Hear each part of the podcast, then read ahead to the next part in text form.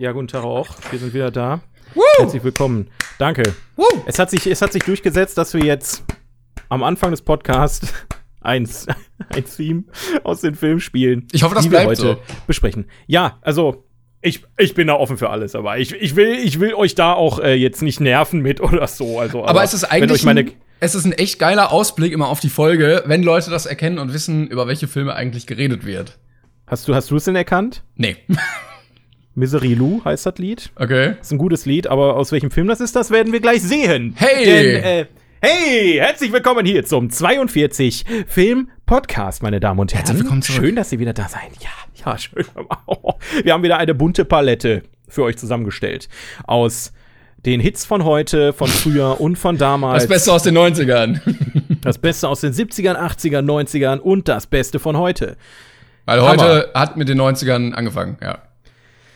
He- Heute, heute hat mit den 90ern angefangen, als ich heute Morgen aufgestanden bin, habe ich erstmal gedacht, äh, wo ist mein Gameboy? Hab mit DJ Bobo angemacht und dann waren die 90er da, ne? Was? Ich wollte übrigens sagen, ich freue mich sehr darauf, wenn wir irgendwann mal Aladdin oder Indiana Jones drin haben und du dann mit deinem Flötensolo richtig abperformen kannst. Arabische Oh, Nächte. oh, das, kannst du das, Das kann kannst du in einmal Aladdin drin.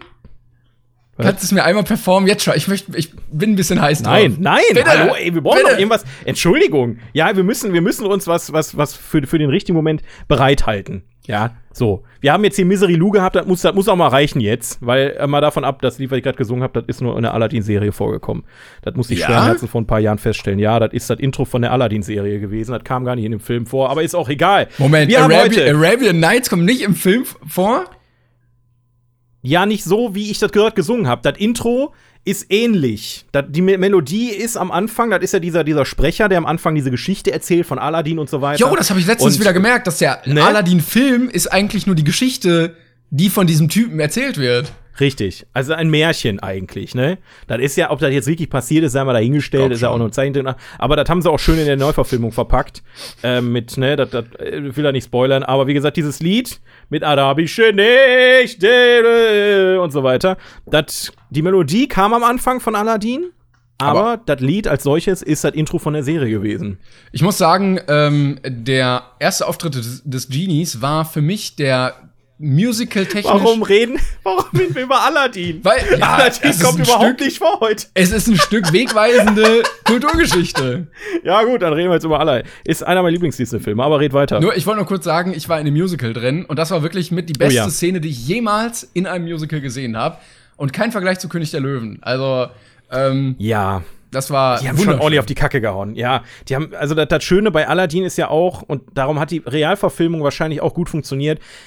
Wir reden darüber, dass da Menschen sind, die singen auch. Das ist also wie ein normales Musical. Bei König der Löwen hast du Leute, die sich als Tiere verkleiden. Muss man erstmal drauf klarkommen in dem Moment, ne? Ähm, deswegen Aladdin fand ich auch sehr, eine sehr schöne Geschichte. Ähm, ja, aber äh, das war jetzt genug zu Aladdin. Reden wir da weiter drüber, wenn es soweit ist? Ich weiß nicht, vielleicht ist Ich Aladdin weiß da auch in gar nicht, wo der dann irgendwie kommt. Stimmt, wir hatten ja letztes Mal, für die, die es nicht mitbekommen haben in der letzten Folge, gerne noch mal die letzte Folge anhören, eine neue Kategorie gestartet, wo wir ja die, die, die besten Liste aller Filme aller Zeiten von IMDb jetzt chronologisch durchgehen werden und uns immer so ein paar rauspicken, damit wir ähm, immer eine Hausaufgabe fürs nächste Mal haben, was wir uns angucken können. Und ist äh, es. da haben wir letztes Mal die ersten, die Top 5 gemacht und da werden wir heute auch ein bisschen weitermachen, aber natürlich noch vieles andere. Ja, wir, wir beschäftigen uns nämlich heute mit den Plätzen 7 bis 5. Ja, also nie, die, ab jetzt werden die Schritte. Nee, nee, Äh, nee, nur 8, noch- bis 6. Top 5 hatten wir ja. letztens. Boah, ey, da habe ich genau denselben Fehler gemacht wie gerade eben. Ja, stimmt. Äh, Im Prinzip machen wir 8 bis 5, weil wir gleich noch mal über Platz 5 reden werden, weil ich den ja letzte Folge leider nicht äh, gesehen hatte. Den habe ich nachgeholt. Aber Schande. wie gesagt, wir gehen Schande. jetzt schrittweise immer weiter die Liste runter. Und wenn wir bei Platz 243, äh, dr- nee, 48 sind, dann sind wir bei Aladdin. Der ist auf Platz 248. Also, bis wir da weiter drüber reden, äh, müsst ihr euch ein bisschen gedulden ich, rechne, tatsächlich. ich rechne jetzt mal kurz, wie viele Folgen das wären. Ja, während du rechnest, äh, habe ich noch eine kleine äh, Sache über acht- äh, am Rande. 80. Ja, gut. die ähm, für alle Kinofans vielleicht ähm, äh, ein bisschen wichtig wird. Denn ob das jetzt eine gute Sache ist oder nicht, sei mal dahingestellt. Das ist einerseits sehr positiv, andererseits auch äh, gefährlich, ne, zu den aktuellen Zeiten. Denn die Kinos öffnen jetzt teilweise wieder in NRW. Und da habe ich mit unserem Partnerkino, ja, liebe Grüße an die Filmpassage, mit denen wir halt zusammenarbeiten bezüglich Events und Co., habe ich einfach mal ganz frech nachgefragt, Wie stellt ihr euch das eigentlich vor? Wie läuft das? Und die haben halt ein, ein großes Frage, Konzept zusammengestellt. Gute Frage. Sag uns, wenn du was weißt. Nee, das haben sie nicht gesagt. Ähm, ich kann euch ja mal kurz einen Einblick geben, wie das laufen wird. Ich bin selbst gespannt. Also ich habe äh, auch noch keine Ahnung. Das sind jetzt irgendwelche Infos aus allererster Hand. Und ich persönlich äh, kann mir echt nicht gut vorstellen, wie das alles funktionieren soll. Also, ähm, grundsätzlich gilt dasselbe wie überall beim Einkaufen und Co. Ihr haltet Abstand, ihr Jeder habt einen eine Maske auf. Einkaufswagen. Ja. jeder einen Einkaufswagen. nee, also auf dem Boden sind halt Kleber aufgeklebt, ne, wo ihr dann zu den Gruppen Abstand haltet. Ein Haushalt darf momentan noch, also es wird zwar jetzt gerade erweitert für ne, bis zu zehn Leute oder so ein Scheiß ist ja jetzt erweitert, aber das gilt jetzt am Anfang erstmal nicht bei den Kinos. Ein Haushalt, das heißt zwei bis vier Leute, weiß der Geier. Und ähm, das ist dann so gehandhabt, ihr seid dann wie beim Einkaufen ähm, in der Vorhalle vom Kino bis zum Saal alles dasselbe. Im Saal selber müsst ihr euch so vorstellen, jede zweite Reihe ist frei. Da bleibt alles frei. Und ähm, bis zu, was hat sie geschrieben, äh, bis zu drei Plätze, ja, drei, automatisch werden drei Plätze links und rechts von euch, von eurer Gruppe, Oh werden auch frei bleiben. Ähm, sodass ein zwei Meter Abstand gewährleistet wird. Dann dürft ihr nämlich im Kino auch die Masken abnehmen, während ihr den Film guckt. Das heißt, vor euch, hinter euch und neben euch sind zwei Meter Abstand. Also gar nicht anders Und, als äh, sonst vorher zu den Kinos. Äh, gut, wenn du ein Avengers Endgame geguckt hast, da hattest du da aber äh, Gruppenkuscheln tatsächlich, ne?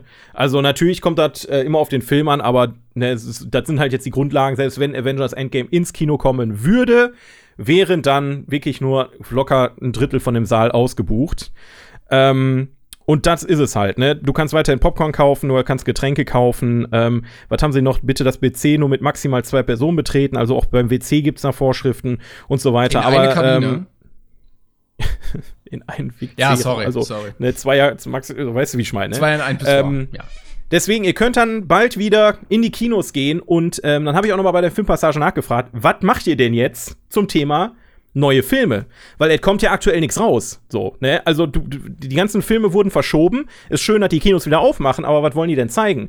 So, dann hat sie jetzt geschrieben, ähm, alle, alle Tickets werden jetzt erstmal nur 4 Euro kosten bei der Film Filmpassage. Ist jetzt irgendwie Werbung, ne? Müsst ihr, ne? Wir, wir machen jetzt gerade Werbung explizit für die Filmpassage. Aber auch, ich natürlich weil es uns am Herzen liegt, dass dieses Kino nicht pleite geht. Richtig. Also erstmal, weil es nicht, weil uns am Herzen liegt und zweitens, weil ich jetzt auch keine Vergleiche habe zu anderen. Also pro Ticket bezahlt ihr nur 4 Euro, ja, in den Kinos. Äh, und sie haben jetzt geschri geschrieben, wir zeigen die erfolgreichsten Filme der letzten Monate, von Joker über Sonic bis Känguru-Chroniken. Äh, die Neustarts sind bisher nur Just Mercy und La Palma. Kenne ich überhaupt nicht, habe noch nichts von gehört. Ähm, und Indisches dann kommt noch. Rettet den Zoo dazu, was auch immer das schon wieder ist. Das sind auch so Filme. Und ähm, der nächste große Blockbuster, und da schaffen wir gleich schön äh, einen Übergang zu dir, weil du wolltest auch noch was zu sagen, zu Tenet Oh. oder Mulan werden die nächsten großen Blockbuster sein, die voraussichtlich vielleicht Juni, Juli, August irgendwann kommen werden. Ich habe denen dann auch noch mal den Vorschlag gemacht, was ist denn mal mit Indie-Filme, was ist denn mal mit asiatischem Kino und so weiter. Da ähm, sind sie jetzt noch nicht drauf eingegangen, haben aber Ja, gehört, dass so ein paar so ein paar Dinge, die man auch noch mal alternativ dazu zeigen kann, wo man mal noch mal altes Publikum mit anlockt, vielleicht auch noch mal Klassiker spielen. Oder Ich wollte gerade sagen, oder wie bei uns, einfach so die letzten 40, 50 Jahre noch mal Revue passieren lassen, gucken, was man da mitnehmen kann noch mal. Genau. Noch mal so einen schönen äh, große Haie, kleine Fische oder so. Das Epos, das Am- Am, Mafia-Epos am Mafia-Epos-Tag. aus den 2000ern. Ja, das ist Hammer. Schlage ich, also, Also erst- große, Hai, kleine Fische. Ja, erst, man machen. ähm, äh, scheiße, wie heißt der denn? Goodfellas, dann der Pate und dann wirklich, weiß nicht, was ist das? Triple-Feature. 20.15 Uhr Vorstellung, größter Saal, volles Haus, großer Haie, kleine Fische. So, Tenet, wolltest du irgendwas zu sagen? Hau raus. Ich wollte sagen, ähm, also für die Leute, die Tenet nicht kennen, es ist, kommt irgendwann bald dieses Jahr, Anfang nächsten Jahr, keine Ja. Ahnung, ähm, ein neuer Film von Christopher Nolan, der wieder mal um Zeit geht. Mensch, wer hätte das Oh. gedacht? Und ähm, weiß ich nicht, ich finde die Kommunikation zu diesem Film ein bisschen weird, weil normalerweise hast du irgendwie einen Teaser oder dann wird äh, bekannt gegeben, wer da mitspielt, dann kommt ein Trailer, dann kommt vielleicht noch ein Trailer und dann kommt er raus. Und meiner Meinung nach wird jetzt so viel Geschiss um diesen Film gemacht, äh, dass es mich echt ein bisschen nervt. Also eigentlich hatte ich mich drauf gefreut.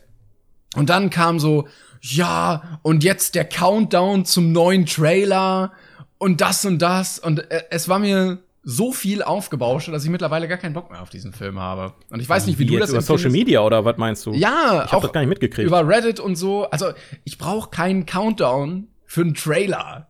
So, das ist mir dann. Ja, aber das ist, das ist tatsächlich ein ganz übliches Ding, was oft passiert. Also zu vielen Filmen. Das machen die sehr oft, um irgendwie das Marketing anzukurbeln. Halte ich auch für totalen Schwachsinn. Ich habe mir auch noch nicht einen Trailer dazu angeguckt, weil ich ganz ehrlich bin, ich möchte mich überraschen lassen.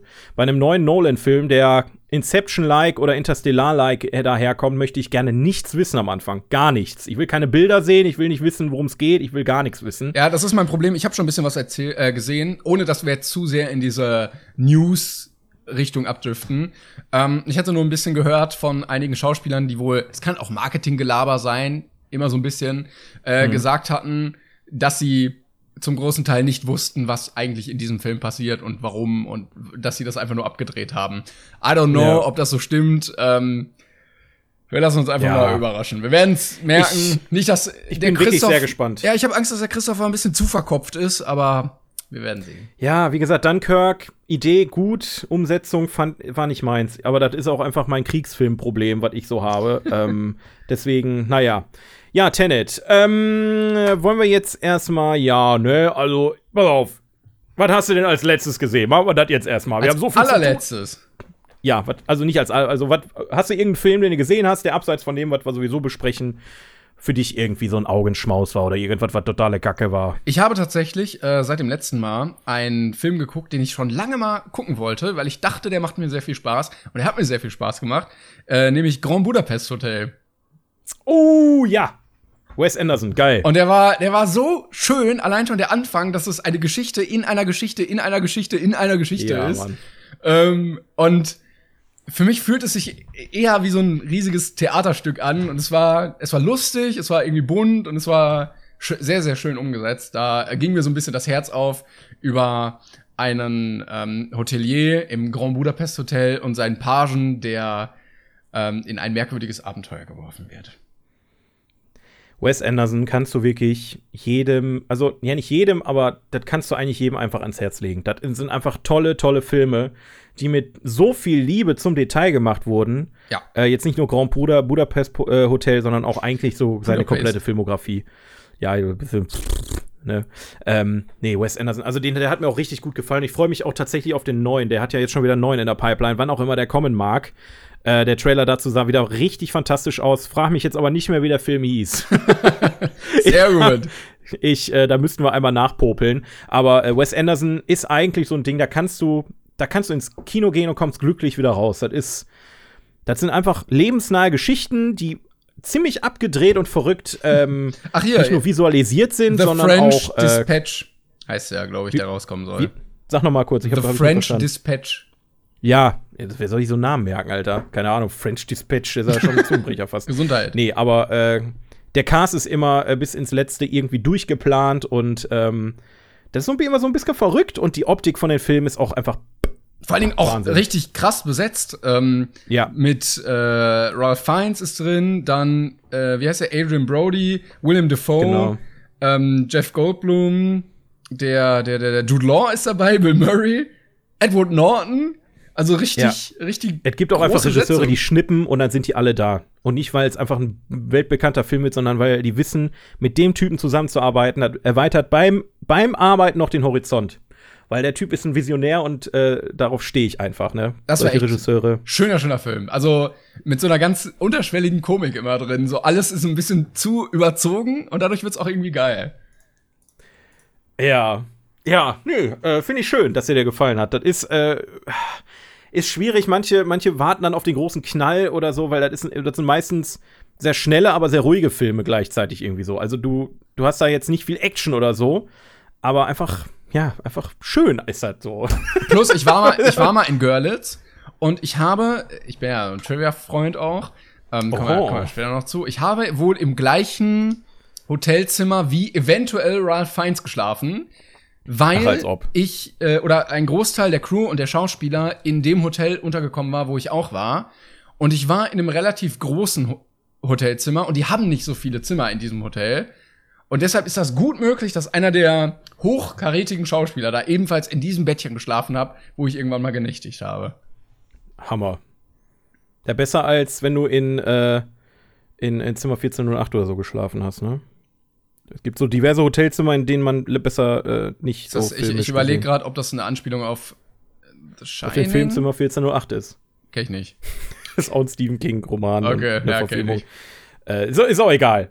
Ja, ich habe äh, nämlich auch was gesehen, worüber ich sehr gerne mit dir reden wollen würde. Auch wenn du jetzt vielleicht direkt nicht dich angesprochen fühlst, weil das ist wahrscheinlich ein Film, der dich, der dich null interessieren wird. Jetzt, ja, So ich gar bin nicht. Ja. Es handelt sich nämlich ähm, um den Film Die Farbe aus dem All. Jetzt muss ich gucken. Da hab, da hab ich ähm, wirklich mich sehr dolle drauf gefreut. Ähm, Horror? denn das ist tatsächlich der erste ah, massenfähige, ähm, ja, wie soll man das sagen? Wie heißt der Kollege denn nochmal? Bin ich jetzt bescheuert? Nicolas Cage. Nein, H.P. Lovecraft. H.P. Lovecraft ist ein, ähm, ein Romanautor, ja, aller Stephen King und Co., der deutlich früher gelebt hat. Also der hat äh, in den, ich glaube, ich glaube, der ist 1920, 1930 ist er schon gestorben und hat äh, bis dahin äh, so kranke Geschichten rausgehauen. Zum Beispiel ist er quasi der Godfather, nee, nee, der Vater von Cthulhu. Ich weiß nicht, sagt dir bestimmt was. Vom Namen habe ich es auf jeden Fall schon mal gehört. Cthulhu, das ist halt so diese, diese Sage um dieses, äh, ist egal, mit Cthulhu habe ich mich auch kaum bis gar nicht be- beschäftigt bisher. Äh, ist auf jeden Fall ähm, ein richtiger Visionär gewesen zu der Zeit und hat auch viele, viele, viele Autoren und Filmemacher ähm, inspiriert mit dem, was er gemacht hat. Und das Besondere bei seinen Werken ist, ähm, er spielt oft mit Dingen, die sich, also er schreibt es so, als dass die, die, der menschliche Verstand sich das nicht erklären oder vorstellen kann. So arbeitet er. Und so halt auch wie äh, bei Die Farbe aus dem All. Das ist ein Film, äh, ein Roman oder eine Kurzgeschichte, die ähm, bereits schon oft verfilmt wurde. Aber noch nie hat es einer so hingekriegt, ähm, wie der Kollege, wie heißt er, äh, Richard Stanley. Ähm, hab ich bis dato auch nicht gekannt. Der ist wohl schon ein bisschen länger im Business und hatte jetzt auch wohl eine längere Pause. Aber der hat versucht, das ähm, irgendwie auf Papier zu bringen. Nicht auf Papier, auf Film, Filmrolle zu bringen. Ja. Ähm, und ähm, warum, warum interessiere ich mich jetzt für, genau für diesen Film? Ich habe den äh, die Kurzgeschichte nie gelesen, ich habe den Roman nie gelesen, ich habe vor diesem Film noch nie davon gehört. Aber es haben Menschen an diesem Film mitgearbeitet, die an einem Film gearbeitet haben, den ich Was die letzten Brücke. paar Jahre hochgehypt habe, ohne Ende. Den, den lieb ich wie nix. Und das ist der Film Mandy. Mandy ist ähm, aus dem Thriller- und Horror-Genre jetzt, die, das ist so ein krasses Teil äh, und hat Nicolas Cage wieder bei mir so dermaßen interessant gemacht, weil Auch mit irgendwie, ja, was? es ist irgendwie ein Genre, es ist ein Genre entstanden, oh, wo Nicolas Cage perfekt reinpasst. ich sehe ein, ein sehr weirdes Bild. Kann ich dir das kurz schicken und du musst mir sagen, ob das in diesem Film vorkommt? Ich wette, das ist das im Auto, wo er so irre guckt. Ja, das kann. Ist das im Auto? Es sieht. Ja, genau das. Das ist in Ah, Mandy. jetzt, jetzt verstehe ich auch, wie er da sitzt. What the fuck? Ja. Ähm, es, Mandy ist, Alter, das, also, du, ah, das ist super schwer in Worte zu fassen, weil, wenn wir mal über Mandy reden, Mandy ist halt eine ne krasse Tragödie, die aber auf eine hardcore, kunstvolle Art und Weise irgendwie visualisiert wurde. Also Mandy, die spielen wirklich mit, mit äh, One-Takern, ähm, also das heißt, man, man, man leidet mit dem Charakter, weil du einfach 20 Minuten siehst, wie dieser Charakter leidet. Ähm, der ist blutig, der ist bunt, der ist total abgefahren und abgefuckt und die Schauspielkunst von Nicolas Cage passt da einfach perfekt rein. Nicolas Cage hat lange Zeit meiner Meinung nach irgendwie nicht Wollte gewusst, wo er sagen. Weil der hat, der hat, der hat ja diesen, diesen crazy Faktor. Der kann ja wirklich von jetzt auf gleich einfach wie so ein Irrer loslachen und schreien und wie nix. Und das hat halt in diese Hollywood-Streifen nie reingepasst. Aber Mandy, heilige Scheiße, dieser Film ist gemacht für den Mann. Und jetzt die Farbe aus dem. All ähm, ist ungefähr ähm, von, also er, er konnte ja nicht ganz so krass sein, seinen inneren äh, äh, Psychopathen irgendwie ausleben, aber ähm, äh, um mal kurz über die Farbe aus dem All zu sprechen, was in der Story passiert. Es geht darum, ähm, da ist eine Familie, die wohnt weit außerhalb von der, und jetzt halte ich fest, der Stadt Gotham.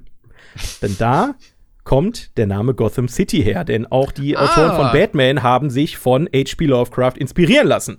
Und in der Nähe von der ähm, Stadt Gotham auf dem Land, also ich glaube, die mussten eine Stunde irgendwie fahren, ist da eine Familie und die haben da ein Häuschen. So, eine Farm mit Alpakas. Da siehst du auch, wie Nicolas Cage Alpakas melkt. Ist auch eine schöne Szene. Yes, geil. Ähm, kann man sich mal gönnen. geil. Ähm, und äh, ja, plötzlich, ähm, also die Familie besteht dann aus drei Kindern, Eltern. Die Frau, die hat äh, Krebs, ja, und die, die Familie, die, die verarbeitet das alles so ein bisschen für sich selber. Die Tochter, die ist sehr ähm, kultig äh, veranlagt, also nicht im Sinne von, ähm, die guckt gern Pulp Fiction, sondern die ist halt wirklich auf Satanismus und Necronomicon, so, okay. was übrigens auch, Necronomicon ist übrigens auch eine Erfindung von H.P. Lovecraft, habe ich bis dato auch nicht gewusst, aber auch das ist ähm, dieses Buch, womit man quasi Dämonen und die Hölle hochbeschwören kann und so aus Evil Dead und Co. Ist auch von H.P. Lovecraft. Und äh, sie hat dann quasi mehr mit diesem Satanismus und Kultwahnsinn und Verschwörungstheorien zu tun.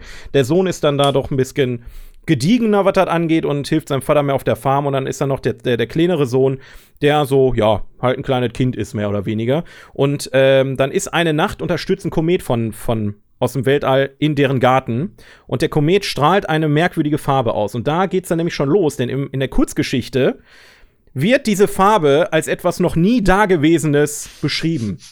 Wie willst du das visualisieren?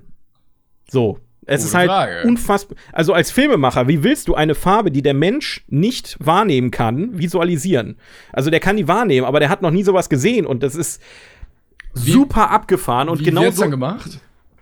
Kannst du spoilern? Ähm, Kannst du spoilern oder kann man dann eher ja, sagen, also, so, ah, lieber nicht? Das siehst du schon, wenn du dir das Cover anguckst. Also, ja. ähm, ich habe mir das nochmal eingelesen. Ich habe ich hab, ich hab ein äh, Mediabook äh, von, dem, von dem Ding. Also, da stand auch nochmal einige Infos zu dem Text. Und in dem Text stand drin, dass, äh, wie heißt er, schon wieder vergessen, Richard Stanley hat sich ähm, viel nach den ähm, Dingen, die H.P. Lovecraft im Kopf hatte, damals gerichtet. Unter anderem hat er gesagt, ich äh, habe mal geguckt, ähm, dass ich mal schaue, was, was ihm so gefallen hat zu der Zeit. Weil seine ganzen Romane, er war nie wirklich erfolgreich. Er war so der, dieser Van Gogh der, der, der Schreiberszene. Seine Geschichten wurden hier und da mal in der Zeitung oh, veröffentlicht. Dazu möchte ich gleich auch noch mal was sagen, bitte. Ja, ähm, aber er hat Visualisierungen von irgendwelchen Künstlern damals gehabt, die ihm sehr gefallen haben. Und auch zu der Farbe, die Farbe aus dem All, waren Visualisierungen da, die ihm gefallen haben. Und da war halt die Farbe Pink und dieses Ultraviolett, äh, diese, diese Farben, die du nicht mehr wahrnehmen kannst. Diese zwei Dinger, dieses schimmernde und du musst dir so vorstellen, wenn du Benzin auf dem Boden hast und die Sonne drauf strahlt, mhm. so dieses Geschimmere mit, mit einer Mischung Pink, das ist ungefähr dann die Farbe aus dem All, die aber auch ständig irgendwie die Form und Farbe ändert und es ist super abgefahren. Äh, möchtest du, du wolltest irgendwas sagen gerade? Ähm, ich wollte was anderes sagen, das wird ein bisschen äh, länger werden, aber ich wollte dazu sagen, wie man sich so einen bunten Fortnite-Skin einfach vorstellt. Nee. also ja. Laut dem nee, Cover zumindest. Ich habe den Film ja nicht gesehen, aber laut dem Cover ja, sieht es so, nee. so lila shiny aus. Es ist schwierig, also es ist auch wirklich schwierig zu beschreiben, was man da sieht, und es ist noch schwieriger, das umzusetzen, was er geschrieben hat, scheinbar. Ähm, aber ich muss ganz ehrlich sagen, ähm, natürlich, was danach passiert, das werde ich jetzt nicht spoilern. Dieser Komet stürzt ab und es passieren Dinge. Ähm, und ah, ja. also, sagen wir mal so, der Film ist mega brutal der ist sehr blutig, der wird von Minute zu Minute immer irrer. Und äh, also ich habe wirklich, also es war ein Erlebnis, sag ich Aber mal so. War es jetzt, war nicht Men Er ist jetzt ja? vor kurzem erst rausgekommen, habe ich gesehen, oder? Ja, also er kam zwei, äh, nee, Anfang 2020 und das weiß ich nämlich noch, weil an dem Abend habe ich mit meinen Patreons zusammen äh, im Gruselabyrinth gesessen und hatte den Tag mit den Patreons. Ein Tag lief der in Deutschland in ungefähr zwölf verschiedenen Kinos. Eine, eine Vorstellung. Okay. Ähm, und das war war übel und ich wollte diesen Film unbedingt sehen. Und dann habe ich mir den jetzt als Mediabook vorbestellt und habe den letzte Woche gekriegt. Ähm, jetzt kam der tatsächlich auch in irgendeinem, ich weiß, habt vorhin im Stream hat mir das einer geschrieben, auf irgendein so, so, so ein Kino in Frankfurt oder so streamt momentan Filme kostenlos. ah, yo, das habe ich auch gesehen. Ja, und der war. Und den haben die wohl jetzt auch irgendwie letzte Tage gestreamt. Ähm, ja, aber um, um das einmal abzuschließen, krasser Film äh, wer auf diese visuelle Orgasmen und dieses Irre einfach komplett steht, weil das ist halt kein, ähm, kein Horrorfilm, wie du den sonst immer guckst, mit Jumpscares und Co. Da werden auch Jumpscares drin sein, aber der ist total abgefuckt. Äh, komplett abgedreht. Ähm, äh, von H.P. Lovecraft gab es ja schon mal Verfilmung der Reanimator. Ähm, so in die Richtung tendiert das schon irgendwie so von der Machart, aber irgendwie auch ins Moderne. Eine Sache muss ich aber krass kritisieren, und zwar ist das CGI. Und zwar sind da kleine CGI-Monster hier und da und die sehen ultra scheiße aus. also richtig scheiße, aber ähm, wenn man darüber hinweg sieht, ist das Ding geil. Nicht so geil wie Mandy, aber ich fand's schon schon super, muss ich sagen. Das war, so. das war richtig, richtig lange Monolog zu diesem einen Film. Entschuldigung, Entschuldigung. Ich, das hat mir seit zwei Wochen jetzt auf der Seele gebrannt, Mann. Das ist okay, ist okay. ähm, wir müssen vielleicht mal Timestamps einführen, wenn Leute auf keinen Fall Nicolas Cage in äh, wahnsinnigen Rollen sehen wollen, weil das, also das Bild, was du mir gezeigt hast, oder was ich jetzt gefunden habe von Mandy, das sieht schon hart weird aus. Ähm, ich wollte aber kurz sagen, ich hatte, ähm, weil du zum Thema Van Gogh äh, was meintest, ähm, noch äh, an der Schwelle zur Ewigkeit gesehen. Den äh, Van Gogh-Film mit, äh, wie heißt der? Willem Dafoe. Ich weiß nicht, ob du den gesehen hattest. Nee, wo, leider nicht. Wo er den äh, Van Gogh spielt. Äh, sehr tragisch, weil er ja nie berühmt wurde in seiner Lebzeit. Und das Ja. ist so ein künstlerischer Film, dass der bestimmt in jedem äh, Alternativkino lief, weil der so we weirde Szenen manchmal hat und so dieses, dieses Absurde aus dieser Welt auch darstellen wollte per, per Kamera. Also ganz, ganz ähm, merkwürdig irgendwie, fand ich so ein bisschen sehr roh, viel Geschwenke und teilweise passiert dann einfach nicht viel, außer dass er malt oder sowas. Ähm, aber war trotzdem irgendwie ganz cool zu sehen. Und ich habe Memento endlich mal geguckt. Das wollte ich auch noch sagen, ohne das jetzt groß abzureißen und jetzt darüber eine Viertelstunde zu reden. Äh, denn ich glaube, darüber haben wir, also wir haben noch einiges zu erzählen, aber Me- Memento wird bestimmt auch irgendwann mal eh auf Ja, der unserer, der- auf safe, unserer Liste safe. auftauchen. Da will ich jetzt auch nichts zu sagen. Ich könnte jetzt auch wieder anfangen, aber das, äh, da reden wir drüber, wenn es soweit ist, würde ich sagen. Nee, Van Gogh äh, gibt's ja auch, ähm, da ist ja auch dieser, hieß der nicht sogar Van Gogh einfach? Da war so ein Animationsfilm, der war sogar für, die, für den Oscar nominiert und so, den habe ich auch noch nicht gesehen. Ja, es gab auch einen, es gab auch einen mit äh, Benedict Cumberbatch. Also ich habe das Gefühl, Echt? jede, jede Persönlichkeit, die einen Film kriegt, da wird einmal überlegt, machen wir eins mit Benedict Cumberbatch. Egal ob, Geil. ähm, äh, hier, wie heißt der? Stephen Hawking oder ähm, Hä, das war doch nicht Benedict Cumberbatch. Doch, es gibt auch einen Stephen Hawking Benedict Cumberbatch. Ach Film. ja, ja, doch, ja, ich habe jetzt gerade an, an die Ent Entdeckung der Unendlichkeit, Genau. oder wie hieß der, ne? Hab ich gerade gedacht, das ist, er- das ist er ja gar nicht. Nee, Benedict Cumberbatch hat ja auch noch bei, äh, wie ist dieser andere mit dem Supercomputer im, im Krieg? Äh, Imitation Imi- Game. Imitation Game, ja, genau. Hat er ja auch, also der ist so Biopic, äh, Biopic-Fan. Aber hab ich verstehe auch nicht warum, weil äh, in dem Film, meiner Meinung nach, ich habe den nicht gesehen, aber auf allen Coverfotos ähm, von Stephen Hawking sieht er halt aus wie Benedict Cumberbatch, der sich als Stephen Hawking verkleidet hat. Ja, was soll er machen? Ey, ganz ehrlich, wenn. ja, aber guck mal, warte, ich schick dir mal ein Bild. Und dann musst du Ja, mir mal sagen, das sieht aus wie eine Kostümparty. Stell, aber stell dir mal vor, du bist Schauspieler, ja, und da kommt einer auf dich zu und ach du Scheiße, Alter, das sieht halt wirklich aus wie eine Kostümparty. äh, stell dir mal vor, du, du bist Schauspieler und dich fragt jemand, möchtest du Stephen Hawking äh, verfilmen und du kriegst da 10 Millionen für. Ja, klar, klar. Da sagst du jetzt nicht, ich sehe vielleicht aus wie ein verkleideter äh, Otto auf einer Kostümparty. Ich meine, das ist natürlich ein Riesen, ich weiß nicht, der kam 100 pro vor Entdeckung der ja, Unendlichkeit, ja. oder? Aber Ja. ähm, man muss auf jeden Fall sagen, Eddie Redmayne war die wesentlich bessere Besetzung und hat auch zu Ja. Recht einen Oscar bekommen. Ja, ich meine, klar, du kannst es immer besser machen, ne? Also, Ja, aber er sieht ja halt- nicht, was noch möglich ist, scheinbar. er sieht halt schon aus wie Benedict Cumberbatch. Der hat ja ein sehr prägnantes Gesicht. So da, den dann äh, zu so Persönlichkeiten zu besetzen. Oder warte mal, gibt's denn nicht auch? Ja. Ich möchte das sehen mit äh, Van Gogh. Da sieht der, glaube ich, auch nicht unbedingt aus wie Van Gogh, sondern eher wie wie Unge. Wie, wie Unge? Warte. Ach du Scheiße, er sieht ja sowas von nicht aus wie Van Gogh. Wenn wir einfach Unge in ein Museum schicken und der macht Reaction auf, auf Van Gogh-Gemälde, dann haben wir auch denselben Film wahrscheinlich. So, da kannst du mir nicht Hammer. erzählen. Ach du Scheiße, echt jetzt. Der sieht halt einfach aus, als hätte ihm einfach nur ein Bart angeklebt. Ja! Warte, ich habe noch eins. Da, so. Ja, tut uns leid, dass wir euch das jetzt visuell nicht äh, vermitteln können, aber äh, einfach mal googeln. Es ist Benedict Cumberbatch. Benedict Cumberbatch mit Bart angeklebt. Ja, einfach googeln. Super geil. Ja, äh. Alter, Junge. Ich mach mal einen Cut. Mach mal. Nee, einen. wir haben jetzt genug über, also hauptsächlich ich, aber ähm, ich würde noch mal ganz kurz mit dir über ähm, einen Film reden, den wir letztes Mal schon hatten in Ach der ja. Liste. Nicht lange, nicht lange. Ich habe die zwölf Geschworenen nachgeholt. Von 1900 schieß mich tot. 57. Jawohl. The 12 Angry Men. Guck mal, das waren wir noch nicht mal geboren. 1957. Äh, da waren wir, nee, da waren wir, da waren meine Eltern noch nicht mal geboren. Das war witzig, weil wir noch gar nicht so alt sind. Das ist äh, schon äh, abgefahren. Aber dieser Film hat mich wirklich sehr begeistert, muss ich sagen. Also du hattest äh, voll und ganz recht. Ich habe hier gesessen, habe den Film eingeschmissen und war auch so, hm, mal sehen, was das wird. Ich meine, ich bin zwar nicht ganz so verbissen darauf, dass alle alten Filme irgendwie ein bisschen trocken sind, aber ähm, bei dem Thema bei dem Thema war ich schon sehr ähm, ge gewillt, das irgendwie, ja, mal gucken, ne? Aber ähm, ich habe den Film eingeschmissen, die ersten fünf Minuten sind wirklich so, wo führt das jetzt hin? Mhm. Und dann geht es aber auch los, ne? Und dann bist du wirklich du, wie bei einem, das ist fast schon, ah, wie soll man das beschreiben? Kammerspiel. Es ist ein Kammerspiel. Ja, nein, nein, nein, wie du, wie die Reaktion, die von mir, also das war nicht, so. wie, wie wenn ich einen Film gucke, sondern wie, als wenn ich einer aufregenden Dokumentation folge. So war also irgendwie mein Schaugefühl, weil ich wollte unbedingt wissen, verdammt nochmal, was kommt denn da jetzt, was macht der denn jetzt? Weil das ist einfach wirklich ein super spannender Film auf kleinstem Raum, aber die Schauspieler, die hauen es einfach wirklich krass raus. Und ähm, eine Frage habe ich aber, und Ja. ich muss ehrlich gestehen, das wäre mit einem Spoiler, leider. Oh, okay. Wollen wir, wollen wir eine kurz Spoilerwarnung reinpacken? Ja, und dann Spoilerwarnung. Leute irgendwie ein, zwei Minuten vorsgeben.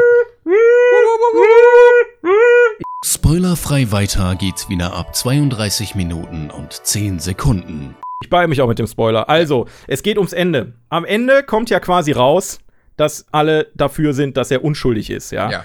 Äh, weil die Fakten einfach dagegen sprechen. Meine Frage ist jetzt aber, wer ist der Mörder?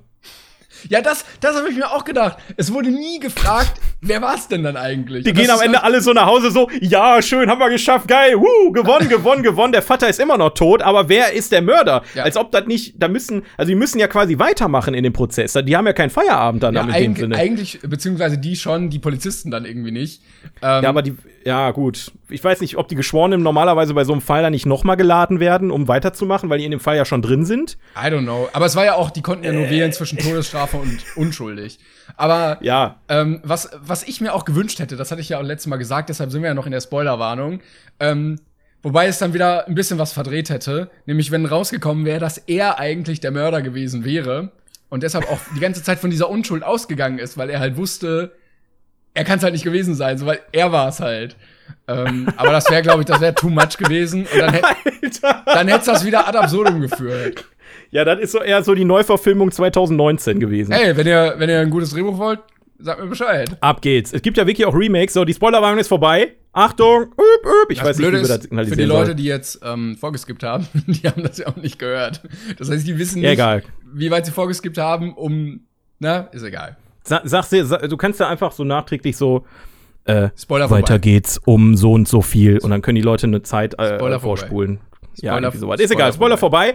Ähm, tatsächlich gibt's auch von dem Film Remake. Das habe ich natürlich jetzt nicht geguckt, aber ich kann mir einfach nicht vorstellen, dass der Film genauso gut ist wie der alte. Nee, ich ganz ehrlich. nicht. Das ist halt so dieses typische, wir müssen alles remaken, weil es ja alt. Aber das macht keinen Sinn. Du kannst ja auch mal einen alten Film angucken. Ich wollte sagen, meine Ähm, Oma wird auch nicht geremaked. Ja, doch, deine Mutter ist ja der Remake von deiner Oma. Ja, da, wow, da haben wir, da haben wir gerissen, Alter. der war stark. Ja, der war Alter, das war Teamwork. Der, die Vorlage war auch echt gut, muss ich sagen. Ähm, ja, Verstehst aber das du- zu die zwölf Geschworenen. Was? Verstehst du denn meinen Ansatz, den ich meinte letztens mit, äh, Ja. mit diesem äh, Social Media Ding? Ich verstehe deinen Ansatz, aber ähm, Nee. im Prinzip äh, nie. Also eigentlich basiert Social Media ja auch auf, der, auf dem anderen, weil im Prinzip spiegelt Social Media einfach auch nur die Meinung von allen Menschen. Ja, ja, genau. Wider, ne? Aber so jeder hatte so seine gewisse Rolle, die in Social Media dann Genau. irgendwie vertreten ist. Genau. Auch wenn, wenn da teilweise noch versteckt war und es kommt so nach und nach raus, aber schon sehr interessant geschrieben und auch sehr interessante Charaktere. Ähm, ja, sei es drum. Das zu die zwölf Geschworenen, aber jetzt geht's endlich mal los. Ich bin aufgeregt. Timon, Wuhu, neue Filme. Drei neue Filme. Und zwar äh, reden wir jetzt über Platz 8, 7 und 6 auf der Top 250 IMDb-Liste. Und äh, das sind drei Kracher, Alter. Heilige Scheiße. Also, wir hatten letztes Mal schon geile Filme, aber jetzt auch. Aber erstaunlicherweise sind die Filme, die auf der besten Liste sind, alle gut. Wer hätte das gedacht, ne? Ja, ich Dass wir bisher noch nicht einen Kackfilm dabei hatten. Das gibt's doch gar nicht. Wann kommt große Haie, kleine Fische? Ja, Platz, Wo Platz ist 0 der? ist das. Das ist, steht über allem. Ist doch klar. Das ist außer Konkurrenz. Aber ich einfach. möchte kurz anmerken, ich bin gerade zufällig auf den Artikel gekommen, der wurde für einen Oscar nominiert. Als ob, Alter. Der Nein, wurde für welchen? Bester Best Animationsfilm. Animated, ja, genau. Nicht gewonnen. Wer hat gewonnen? Wer hat gewonnen? Weil- Disney wahrscheinlich. Mit Findet Nemo. Wahrscheinlich äh, 2005. Warte mal. So, ich weiß nicht, ob Findet Nemo im selben Jahr kam, aber ich glaube ja. Bester äh, Animationsfilm. Hier. Ach komm. Ach. Wer hat gewonnen? Ja, die Unglaublichen, The Incredibles. Ah, der Kackfilm. So eine, so eine Kacke. Voll langweilig. Es waren aber nur drei Filme nominiert laut Wikipedia. Nämlich die Unglaublichen, Große Haie, kleine Fische und Schreck 2. Alter, was ist das für eine geile Kombi, Junge? Das ist ein geiler Filmeabend, wenn du die alle drei wirklich. guckst. Eigentlich Heilige echt. Scheiße. Schreck 2 war auch so geil, Alter. Ich habe Schreck 2 so geliebt, Junge. Ähm, Oh, und Ja. bei äh, Dokumentarfilmen war Super Size Me drin. ist ja jetzt gut. Hör mal auf, jetzt auf andere Listen zu Ey, gehen. Wir haben eine. Wir haben schon eine. Ja, jetzt musst du einfach noch einen jetzt. Tipp abgeben. Besser Film, 2005? Million Dollar Baby, komm. Jetzt, du bist ein, Vogel, echt. Kannst du mal bitte jetzt Platz 8 ankündigen? Achso, ja. Platz Nummer 8. Pulp Fiction von 1994. Eighth place. Pulp Fiction. From the year 1994. Wunderschön. Toll angesagt. Danke. Ja. Du auch. Ähm, ich muss sagen, äh, Pulp Fiction habe ich vor kurzem erst gesehen. Also ist gar nicht so lange her. Ich glaube, so ein Jahr ungefähr. Ähm, ich Krass. Hatte, ich hatte ihn immer lange vor mir aufgeschoben, aber dann dachte ich mir, ja, der ist ja so ein Kultfilm. Ähm, und dann habe ich mir den reingezogen und ja, reingezogen sagen auch nur die coolen Kids.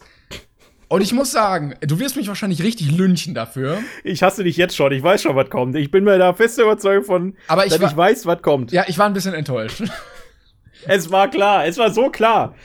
Ja, das Aber ist jetzt natürlich eine schwierige Situation, weil ich bin der krasse Fanboy von Tarantino und du kannst mit solchen Filmen nichts anfangen. Nein, ich kann, ich kann Ähm. schon damit was anfangen. Mein Problem war, glaube ich, dass ich so hohe Erwartungen hatte, weil mein Leben lang aufgebaut wurde, dass das der geilste Film ist, ähm, dass Oh. der für mich so ein bisschen, ja, war halt so nichtssagend irgendwie. Also klar ist das so ein bisschen Tarantino viel Dialoge oder so, aber sowas Sinnvolles passiert für mich dann irgendwie ni- nicht ganz so, wie ich erwartet hatte. Also er fängt halt irgendwie an und hört halt irgendwie auf. So ein bisschen wie bei äh, Once Upon a Time in Hollywood, dass du ähm, ja so Eckpunkte irgendwie nur hast, wo was passiert.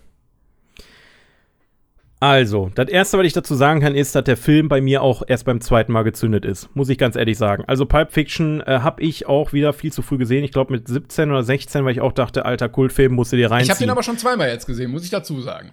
Ja, dann hast du, dann hast du halt einfach Muss nicht verstanden, worum es da geht in dem Film. nee, also äh, tatsächlich ist, ist äh, Pulp Fiction kein Film, den man jetzt auf Anhieb mal, ähm, ja, also man, man, man le- lernt ihn erst zu lieben, wenn man ihn mehrmals gesehen hat. Das ist so der Den Punkt. guckt man jetzt nicht so mal weg. So mal Nee, ja, nebenbei. dort, den kann man mal weggucken, aber das ist halt schon ein Ding, du musst halt auf die Details achten. Und das Schöne bei Tarantino ist halt, der baut da ja ein kleines Universum drumrum. Ähm, du hast halt immer wiederkehrende Easter Eggs, die kommen, ähm, wie die Zigarettenmarke, Apple. Apple. Was? Red, Red Apple. Ja, ja, genau, Red Apple.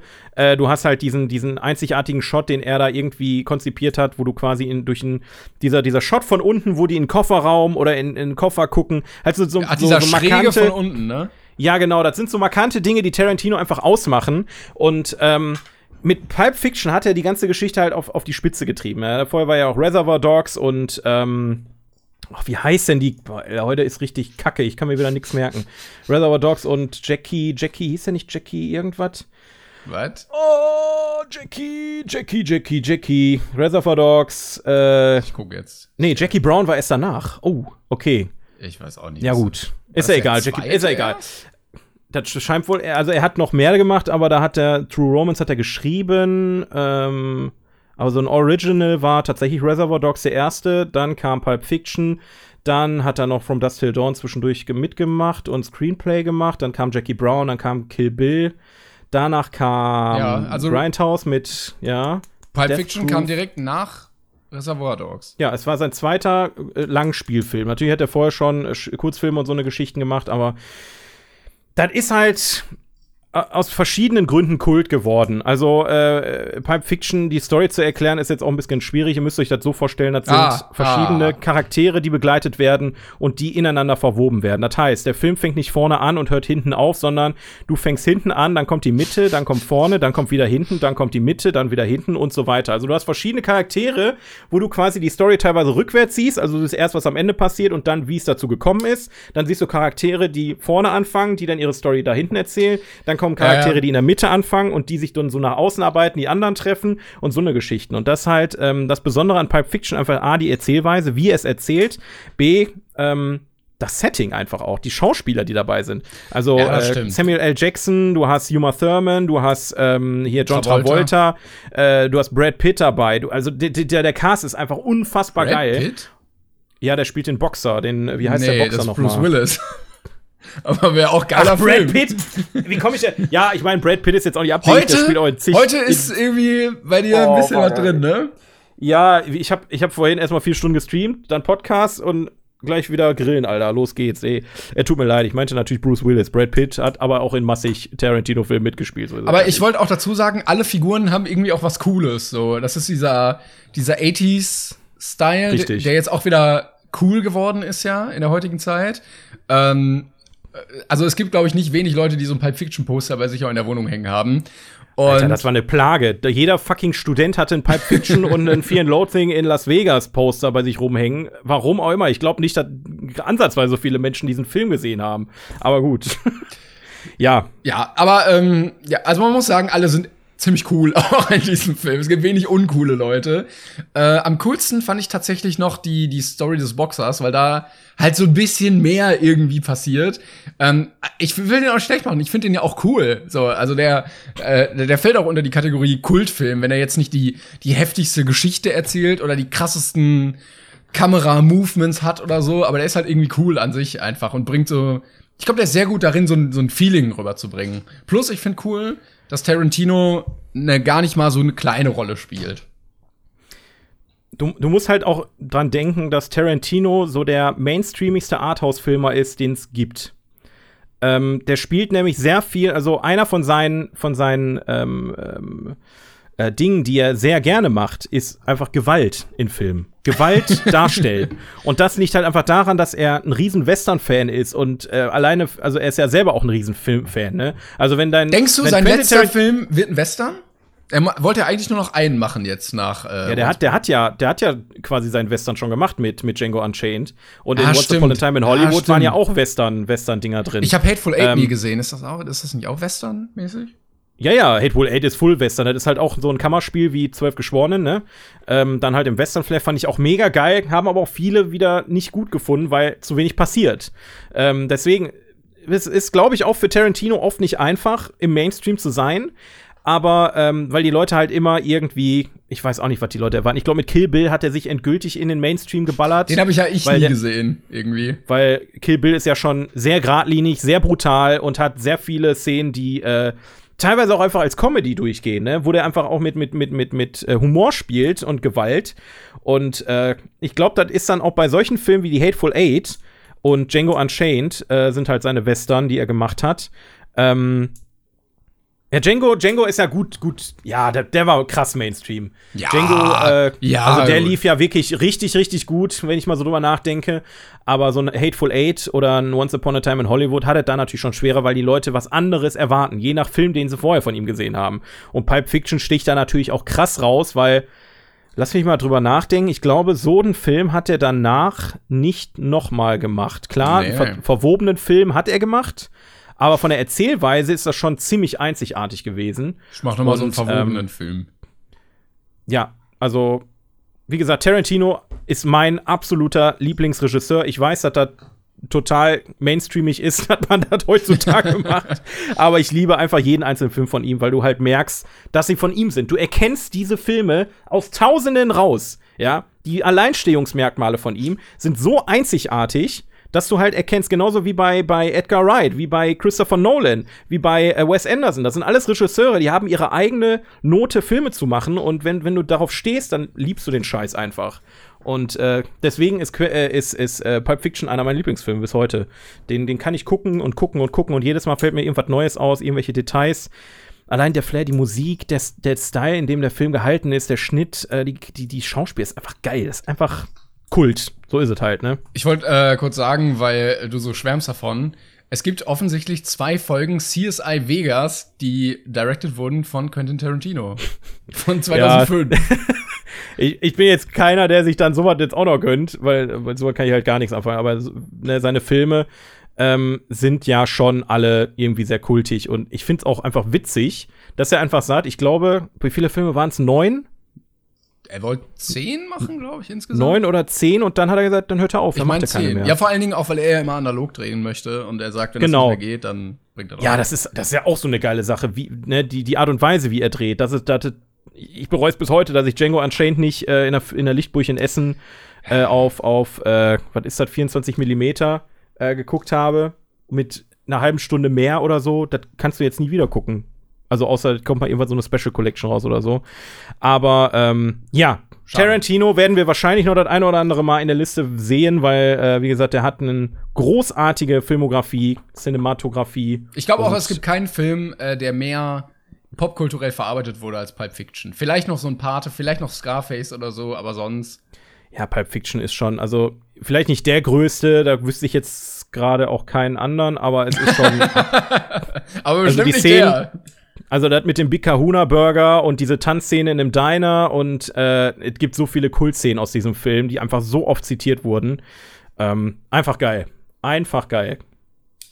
Uh, Ja. Direkt nach Das war- kleine Fische auf den Kultfilm. Mindestens. So. Den, der ist mir gar nicht eingefallen. Ja, ähm, der nächste Film, den wir jetzt noch hätten äh, auf der Liste, der ist für mich persönlich ein kleines Problem. Weil wir haben drei. Wir haben der zweite, da fehlt noch einer. Ja, ja, aber ähm, Das ist nicht der letzte. bitte? Ja, aber der der nächste, Der nächste. der kommt. Ja, warte, jetzt muss ich diese Liste erstmal finden. Jetzt habe ich die Kündige ihn erstmal an. Moment, ich muss die Liste erstmal suchen.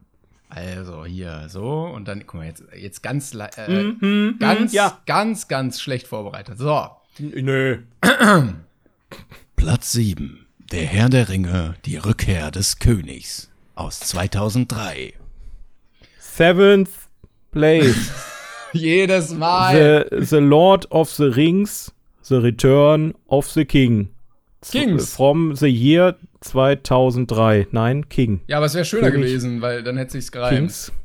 Nee, aber war, ist ja dann falsche Grammatik, ne?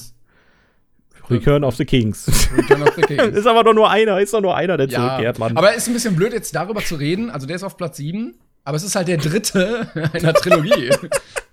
ja, das ist es halt, ne? Aber wir können jetzt auch nicht über die anderen reden, weil die kommen ja auch noch. Das ist ja, Ja, jetzt, wollen wir das dann- wir uns, Wollen wir dann die anderen Herr der Ringe-Filme irgendwie mal anders machen oder so? Ich würde ich würd jetzt wirklich nur über den dritten Teil reden. Ich weiß, es wird problematisch, aber es ist halt nicht so wie beim Paten, dass du beim Paten erstmal erklären musst, worum es geht. Ich glaube, viele oder die meisten haben Herr der Ringe gesehen und wissen, worum es hier ja, weil geht. sonst hätte ich gesagt, lass uns wirklich eine Herr der Ringe-Folge machen, dann können wir über drei Filme auch reden. Junge, du willst einfach unser komplettes, komplettes Konzept jetzt Nein, nur out of, werfen. out of the Reihe, jetzt so, weißt du? Du hast doch selber, du hast doch selber gesagt, dass du kein Fan von Herr der Ringe bist. Wieso sollen wir dann eine ganze Folge Pass darüber auf, reden, wenn Folgendes. du Filme gar nicht gut findest? Folgende, nein, nein, folgendes. Also ich habe die, ich habe die tatsächlich auch gesehen, alle relativ spät aber Ja. gesehen. Problem dabei, ich habe die gesehen, als ich mit Kollegen eine Herr der Ringe Filmnacht gemacht habe.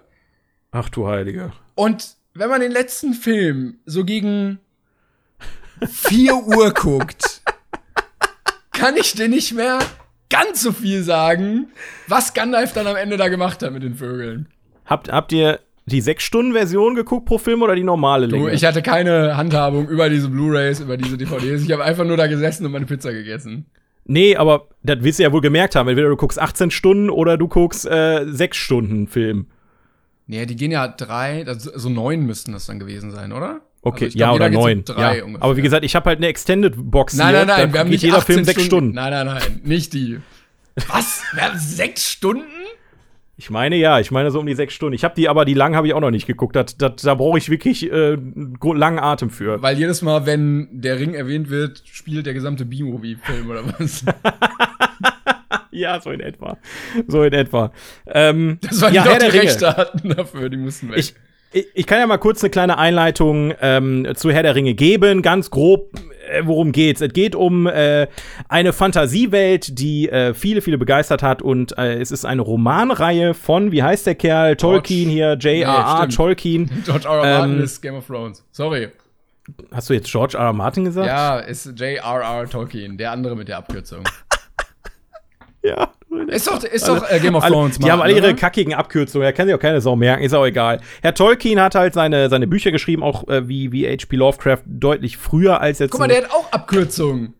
Alle diese komischen Fantasy. Ja, die haben alle, die, ach, die Autoren, die haben doch alle eine, eine an der Waffel. Das ist doch klar, dass die sich da abkürzen. Wenn da einer mal anfängt mit, ähm, ja, er hat auf jeden Fall einige Romane geschrieben und äh, auch zu seinen Lebzeiten, soweit ich jetzt weiß, hat nicht mehr mitgekriegt, dass ein gewisser Herr Jackson, wurden. ja, Herr Jackson, ähm, äh, Peter Jackson hat dann die, die Bücher verfilmt und zwar in einem Ausmaß, wie, naja, es bisher wahrscheinlich nur Star Wars bisher geschafft hat. Also ähm, von, von dem Kultfaktor her, von dem, wie die Leute da reinrennen stimmt, ja. und äh, das einfach abfeiern bis zum geht nicht mehr. Wir reden hier von Herr der Ringe, die Gefährten, Herr der Ringe, die zwei Türme, Herr der Ringe, die Rückkehr des Königs, die allesamt, wie auch jetzt zum Beispiel Harry Potter, äh, eine große Geschichte ergeben. So, das grob dazu. Äh, Herr der Ringe geht um, ähm, ja, es gibt so kleine Mannequins, die heißen Hobbits, ja, und der eine von den Hobbits, der hat den Ring und der Ring, der beinhaltet das Böse. Und das Böse muss vernichtet werden, denn der böse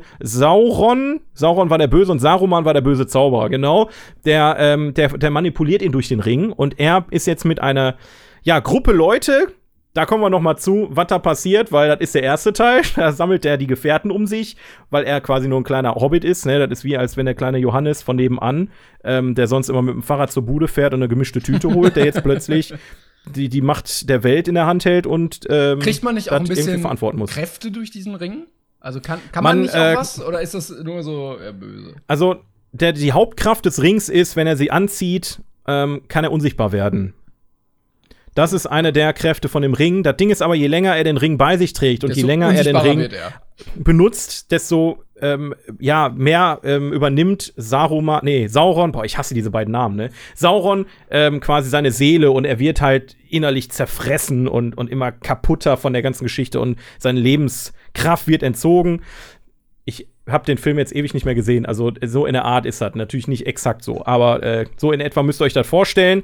Und ähm, im dritten Teil geht es dann quasi darum, das Finale von dieser Trilogie. Ähm, und dieses, dieser Film ist quasi so krass in die Geschichte eingegangen wegen der letzten Szenen, wegen der großen Schlacht, die am Ende dieser dieser äh, Trilogie quasi passiert. Und die war bis dahin noch nie da gesehen. Das heißt, so ein Avengers Endgame in der, in der Größenordnung ist ein Witz eigentlich gegen das, was die am Ende von Herr der Ringe 3 äh, geballert haben.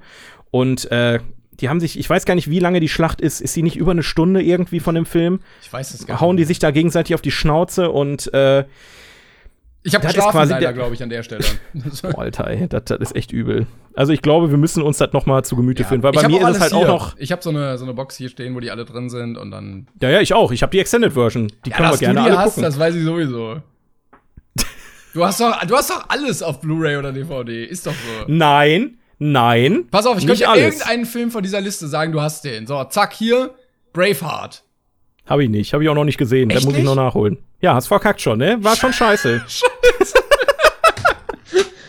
Mann. Braveheart hat mich auch noch nie gejuckt. Ich weiß, dass der auch total kultig ist und den alle abfeiern, aber äh, ich hab noch nicht geguckt. Vielleicht finde ich auch geil. Hier, American Beauty, da drüber direkt. Hast du den? Den habe ich gesehen, aber auch nicht auf Blu-ray, nee. Scheiße, okay, das Spiel macht keinen Spaß mehr. Ja, siehst du, also ich habe noch ein bisschen Luft nach oben, da fehlt noch einiges, ne? Aber ja, Herr der Ringe, kannst du, also du, du bist einfach nur eingepennt bei dem Film und deswegen äh, findest du nicht gut, oder was? Ja, ich war so ein bisschen, also es kam, glaube ich, ein bisschen früher als Harry Potter raus und ich war halt äh, so ein True Harry Potter Kind und deshalb konnte ich mit Herr der Ringe nicht ganz so viel anfangen, weil mir das auch immer zu sehr Fantasy-lastig war, irgendwie, auch wenn das ein bisschen blöd klingt. Äh, aber das war für mich immer so das für, für ältere Leute. So, wenn ich Yu-Gi-Oh! gespielt habe, dann war das so Magic the Gathering, weißt du? Ja. Und ähm, ich glaube, ich fände das auch cool, aber ich muss da irgendwie noch mal richtig reinkommen. Und irgendwie hatte ich diesen Zugang noch nicht im Halbschlaf dazu. Das Geile an Herr der Ringe ist halt einfach, und ähm, da lehne ich mich jetzt mal weit aus dem Fenster, aber ich glaube, dass seit Herr der Ringe werden Menschen, die sich mit dem Thema Fantasy beschäftigen, eher akzeptiert. Ich glaube, dass Fantasy vorher der Ringe einfach, also ja. also vor den Filmen, ähm, war das viel mehr Nerdkram, ne, so was wie Dungeons and Dragons oder so eine Geschichten, ähm, ist ja schon seit den 80ern am Start. Und ähm, ja, diese, diese Welt, in die die Leute dann eintauchen, das war immer so ein Nerd-Ding, so, ah, die Fantasy-Nerds und sowas. Und Herr der Ringe ist dann natürlich komplett durch die Decke gegangen und hat dann, äh, ja, durch, ja, durch, durch. Ja, aber Tolkien war ja auch krass. Tolkien war krass, aber viele sagen halt auch, dass Peter Jackson nicht mal ansatzweise das auf, auf die Leinwand bannen konnte, was Tolkien da geschrieben hat. Kann ich auch nachvollziehen. Dafür hat er aber trotzdem Also- elf Oscars gewonnen, ne? Also, Wie bitte? dafür hat er trotzdem elf Oscars mit dem einen Film gewonnen. Ja, also. also wir, wir, wir brauchen auch erstmal, ähm, ne, das ist ja auch eine ne, ne, ne Gesamt, eine Gesamtleistung. Also wir reden ja jetzt hier nicht nur von äh, unfassbar geilen Schauspielern und einem äh, Regisseur, der einfach visionär war und ähm, eine krasse Idee hatte und die einfach mal umgesetzt hat, wie sie bis dato noch nicht da war, sondern wir haben, ich glaube, es hat nicht Hans Zimmer sogar die Musik gemacht. Ähm, also der hat sich wirklich so kranke Leute dafür rangeholt, um das Ding umzusetzen. Der hat sich so krass viel Budget geholt, um das Ding umzusetzen. Ähm, über die Locations bis hin, also bis zu den Kostümen, wirklich alles bis ins, ins High, kleine, also einfach geil. Und da kann man schon verstehen, dass, wenn du sowas halt da hinknallst, ne, ähm, dass klar ist, dass das Ding Oscars ohne Ende gewinnt. Das glaube ich auch. Aber ich fand die Peter Jackson Diebe des Olymps äh, Reihe nicht so gut. Das wollte ich jetzt noch mal zu Peter Jackson sagen. Ähm, Was ist denn Diebe des Olymps? oder im Olymp. Kennst du nicht diesen Peter Jackson? Ah, Percy! Scheiße! Ach, jetzt ist der Gag ja richtig im Arsch. Peter Jackson. Percy Jackson, ja. Komm. Ich dachte, ich dachte, ich dachte was ist das denn für eine. Reihe, die der da gemacht hat? Percy Jackson, die fandst du besser als Herr der Ringe? Nein, die war nicht so gut. Weil du meintest, er ist so gut. Also, ja, komm, der Gag war richtig. Oh scheiße. mein Gott, Junge. Ja, der funktioniert Uh, nur, weil. uff. Warum, warum nennt denn, wer hat das geschrieben? Rick Riordan oder so. Ja, nenn, ist doch, auch egal. nenn ihn doch Peter Jackson. Warum musst du ihn Percy Jackson? nennen? Der ganze Gag funktioniert nicht. Ist auch egal. Sagen wir mal so, der beste Film von Peter Jackson ist sowieso Braindead, da brauchen wir nicht drüber reden. So, der Typ rennt mit dem Rasenmäher in eine Zombie-Masse rein. es gibt einfach nichts Besseres, da- das bisher produziert wurde. Aber Herr der Ringe, ähm, ja. Äh, Ja. Ich glaube, es ist, es ist schon ein Monument und ich, ich kann mich noch dran erinnern, wie damals der erste Teil rauskam, mein Vater ganz stolz mit mir den auf DVD zu Hause gucken konnte, obwohl ich noch nicht zwölf war. Und er gesagt hat, wir müssen den Film jetzt gucken, ich will dir den zeigen. Und er war ganz aufgeregt, das weiß ich noch. Und ich habe diesen Film geguckt und der Film war viel zu lang und ich habe nichts verstanden und irgendwie weiß ich auch nicht. Irgendwie habe ich den dann noch ein zweites Mal geguckt und er war viel zu lang und ich habe nichts verstanden. Und äh, das war meine erste Berührung mit Herr der Ringe. Und ein paar Jahre später habe ich mir das dann nochmal gegeben und dann ab die Luzi, Alter. Alter Verwalter, ey. Also, und der dritte Teil, schon krass. Die Schlacht am Ende. Liebe Ich guck's, ich. ich guck's mir nochmal an. Ja, äh, ich muss sie auch noch mal gucken. Jessie kennt die Filme nämlich auch noch nicht. Deswegen muss ich so oder so früher oder später mal mit der Dame äh, da einmal drüber gehen. Mach das Äh, mal. ähm, Und dann wir, gucken wir mal. Wir müssen, eigentlich sind wir schon längst äh, hinfällig hier, aber wir haben noch einen äh, Film auf der Liste. Oh, die halbe Stunde nehmen wir uns jetzt. Boah, Alter, jetzt ohne Scheiß. Äh, Ich, ich habe zwar gar keine Zeit jetzt, ne? Aber das machen wir jetzt. Und das werde ich jetzt nicht mal eben abhandeln, weil das ist ein Film, den können wir nicht mal eben so besprechen. ähm, ja, wir haben uns ein bisschen drum gedrückt, äh, über den zu reden, glaube ich. Deshalb haben wir jetzt auch äh, so weitergemacht. Aber Ja, ja. ja, Es, es, sagen wir mal so, es wird jetzt, ähm, wir gehen jetzt einen ganzen, ganzen Schritt weit weg von, von dem, wie wir bisher gesprochen haben. Denn äh, jetzt wird's ernst. Und zwar wirklich. Äh, wir reden nämlich jetzt über einen Film, der mich und wahrscheinlich dich auch, ähm, und den hab, gerade weil ich den so weit vorgeschoben habe, ähm, hat der mich ziemlich fertig gemacht. Ähm, hast du den vorher schon, mal, schon irgendwann mal geguckt? Nein, das war jetzt Okay. das erste Mal genau aus dem Grund, weil ich wusste, was mich, wie ich reagiere und was mich erwartet. Und ähm, Leute, es kommen jetzt Themen dran, die nicht mehr so unterhaltsam sind, wie das, was vorher war. Es ist ja nicht mal mit Späßchen hier und Dingen da. Wir reden jetzt wirklich über, äh, ja, schlimme, schlimme Sachen. Und wenn ihr da keinen Bock drauf habt, können wir das absolut nachvollziehen. Deswegen haben wir das Ding am Ende des Podcasts ähm, platziert. War auch automatisch irgendwie so platziert, wenn wir von unten anfangen. Äh, dementsprechend äh, kommen wir jetzt zum Film. Timon, walte deines Amtes. Äh, ich wollte übrigens sagen, da aber jetzt auch wegzuschalten, wäre auch ein bisschen räudig, weil er gehört dazu und er ist ja so ein Natürlich. unfassbar krasser Film. Ich, ich kann es gar nicht normal anmoderieren. Also Platz 6 in dieser Liste, Schindlers Liste von 1993. Ja, ich werde jetzt auch wehmütig nicht noch mal den äh, englischen Titel sagen. Ja, Weil, war ähm, jetzt auch nicht, nicht groß anders, der Titel tatsächlich. Schindlers Liste, Alter. Ja, ähm, wie ich schon sagte, das ist ein Film, den hab ich, den kenne ich schon seit meiner Kindheit. Da wu- wurde mir oft drüber erzählt von meinen Eltern. ich habe Ähm, den immer nur gekannt, weil der in der Bibliothek bei den DVDs stand. Das war so ein richtig typischer Bibliotheksfilm. Ja, definitiv. Äh, aus gutem Grund. Ähm, ja, Also es geht- bei dem Film an. Es geht, ähm, äh, es ist so äh, gegen Ende des Zweiten Weltkrieges. Ähm, In der Mitte eher. Ja, oder Mitte, äh, innerhalb Polens. Ähm, ist natürlich von den Deutschen, von den Nazis dann besetzt und ähm, der deutsche äh, Industrielle Oskar Schindler ähm, geht nach, äh, ich glaube, Krakau ist Krakau, das. ja. Krakau. Und ähm, möchte da eine Fabrik eröffnen, die Töpfe und sowas herstellt mit ähm, jüdischen Arbeitern, weil die halt günstiger sind und er denen keinen Lohn auszahlen muss und da ähm, ziemlich viel Kohle verdienen möchte in der Zeit, weil da kannst du, glaube ich, relativ gute Geschäfte machen als ähm, Deutscher. Und äh, ja, das Ganze spielt sich in einem, es ist, glaube ich, kein Konzentrationslager, aber ja, so es wird zum Konzentrationslager. Genau. Also sagen wir mal so, zum, es ist ein Arbeitslager am Ende. Genau, Es ist richtig. kein richtiges Konzentrationslager, wie man es so typisch kennt.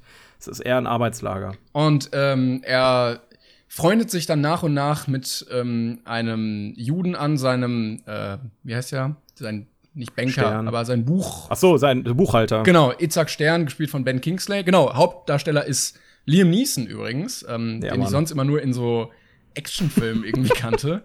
Ja. Und ähm, ja, dann merkt er irgendwie nach und nach, dass es doch irgendwie gar nicht so geil ist, die Leute da auszubeuten. Und man merkt über den Film hinweg, wie krass sein Mitgefühl einfach steigt. Und ähm, er versucht den Leuten dann irgendwie normales Leben zu ermöglichen und die nicht zu erniedrigen, wie äh, die Soldaten, die in dem Camp sind. Der, der leitende Soldat, ich glaube, irgendein, was weiß ich, General oder was der ist, grandios, auch gespielt von Ralph Fiennes, der Ja, Mann. Goethe, der, der sehr menschenverachtend ist. Und ähm, ja, dann sollen alle, also so viel können wir, glaube ich, sagen noch, es sollen alle äh, Leute aus diesem Camp, die alle auch bei ihm in der Fabrik arbeiten, nach Auschwitz deportiert werden. Und ähm, er, alle wissen eigentlich, was das bedeutet für die. Und er fertigt dann Listen an mit allen Namen von den jüdischen Arbeitern aus seiner Fabrik, die er gerne mitnehmen möchte, damit er umziehen kann mit seiner Fabrik und äh, diese Menschen dann somit retten kann, weil die dann als kriegswichtige Arbeiter gelten, die dann ähm, nicht getötet werden dürfen. Und äh, schlussendlich kauft er sie dann frei mit seinem ganzen Vermögen, was er dann irgendwie hat, um äh, diesen Menschen das Leben zu retten, damit sie nicht irgendwie deportiert werden. Paul, ich habe schon wieder direkt einen Kloß im Hals, ey. Ja, und es ist, wie gesagt, eine wahre Begebenheit. Äh, Oskar Schindler gab es halt wirklich und äh, diese Liste gibt's auch wirklich. Die wurde vor kurzem erst äh, gefunden. Ich glaube, das ist gar nicht so viele Jahre erst her. Ähm, also nach der 2000er-Wende auf jeden Fall. Und äh, also die, die Charakterentwicklung ist unfassbar krass. Und die, der ganze Film ist in Schwarz-Weiß übrigens gedreht, auch, obwohl er von 93 ist. Ähm, und es sind echt heftige Szenen dabei, weil so aufgefahren wurde. Ähm, und da wirklich, also meiner Meinung nach, keine Abstriche gemacht wurden, sondern es so dargestellt werden sollte, wie es wirklich war. Klar kann man das nie zu 100 Prozent, aber ich finde, der Film ist so nah dran irgendwie. Ähm, relativ am Anfang gibt's eine Szene oder eine, eine längere Sequenz, wo äh, deutsche Soldaten das, äh, das Ghetto, das jüdische Ghetto stürmen. Und das war echt die für mich heftigste Szene im ganzen Film, weil die so hart und nah war irgendwie, weil, weil es sich nicht angefühlt hat wie ein Film, sondern als wäre man irgendwie dabei. Das war schon echt heftig.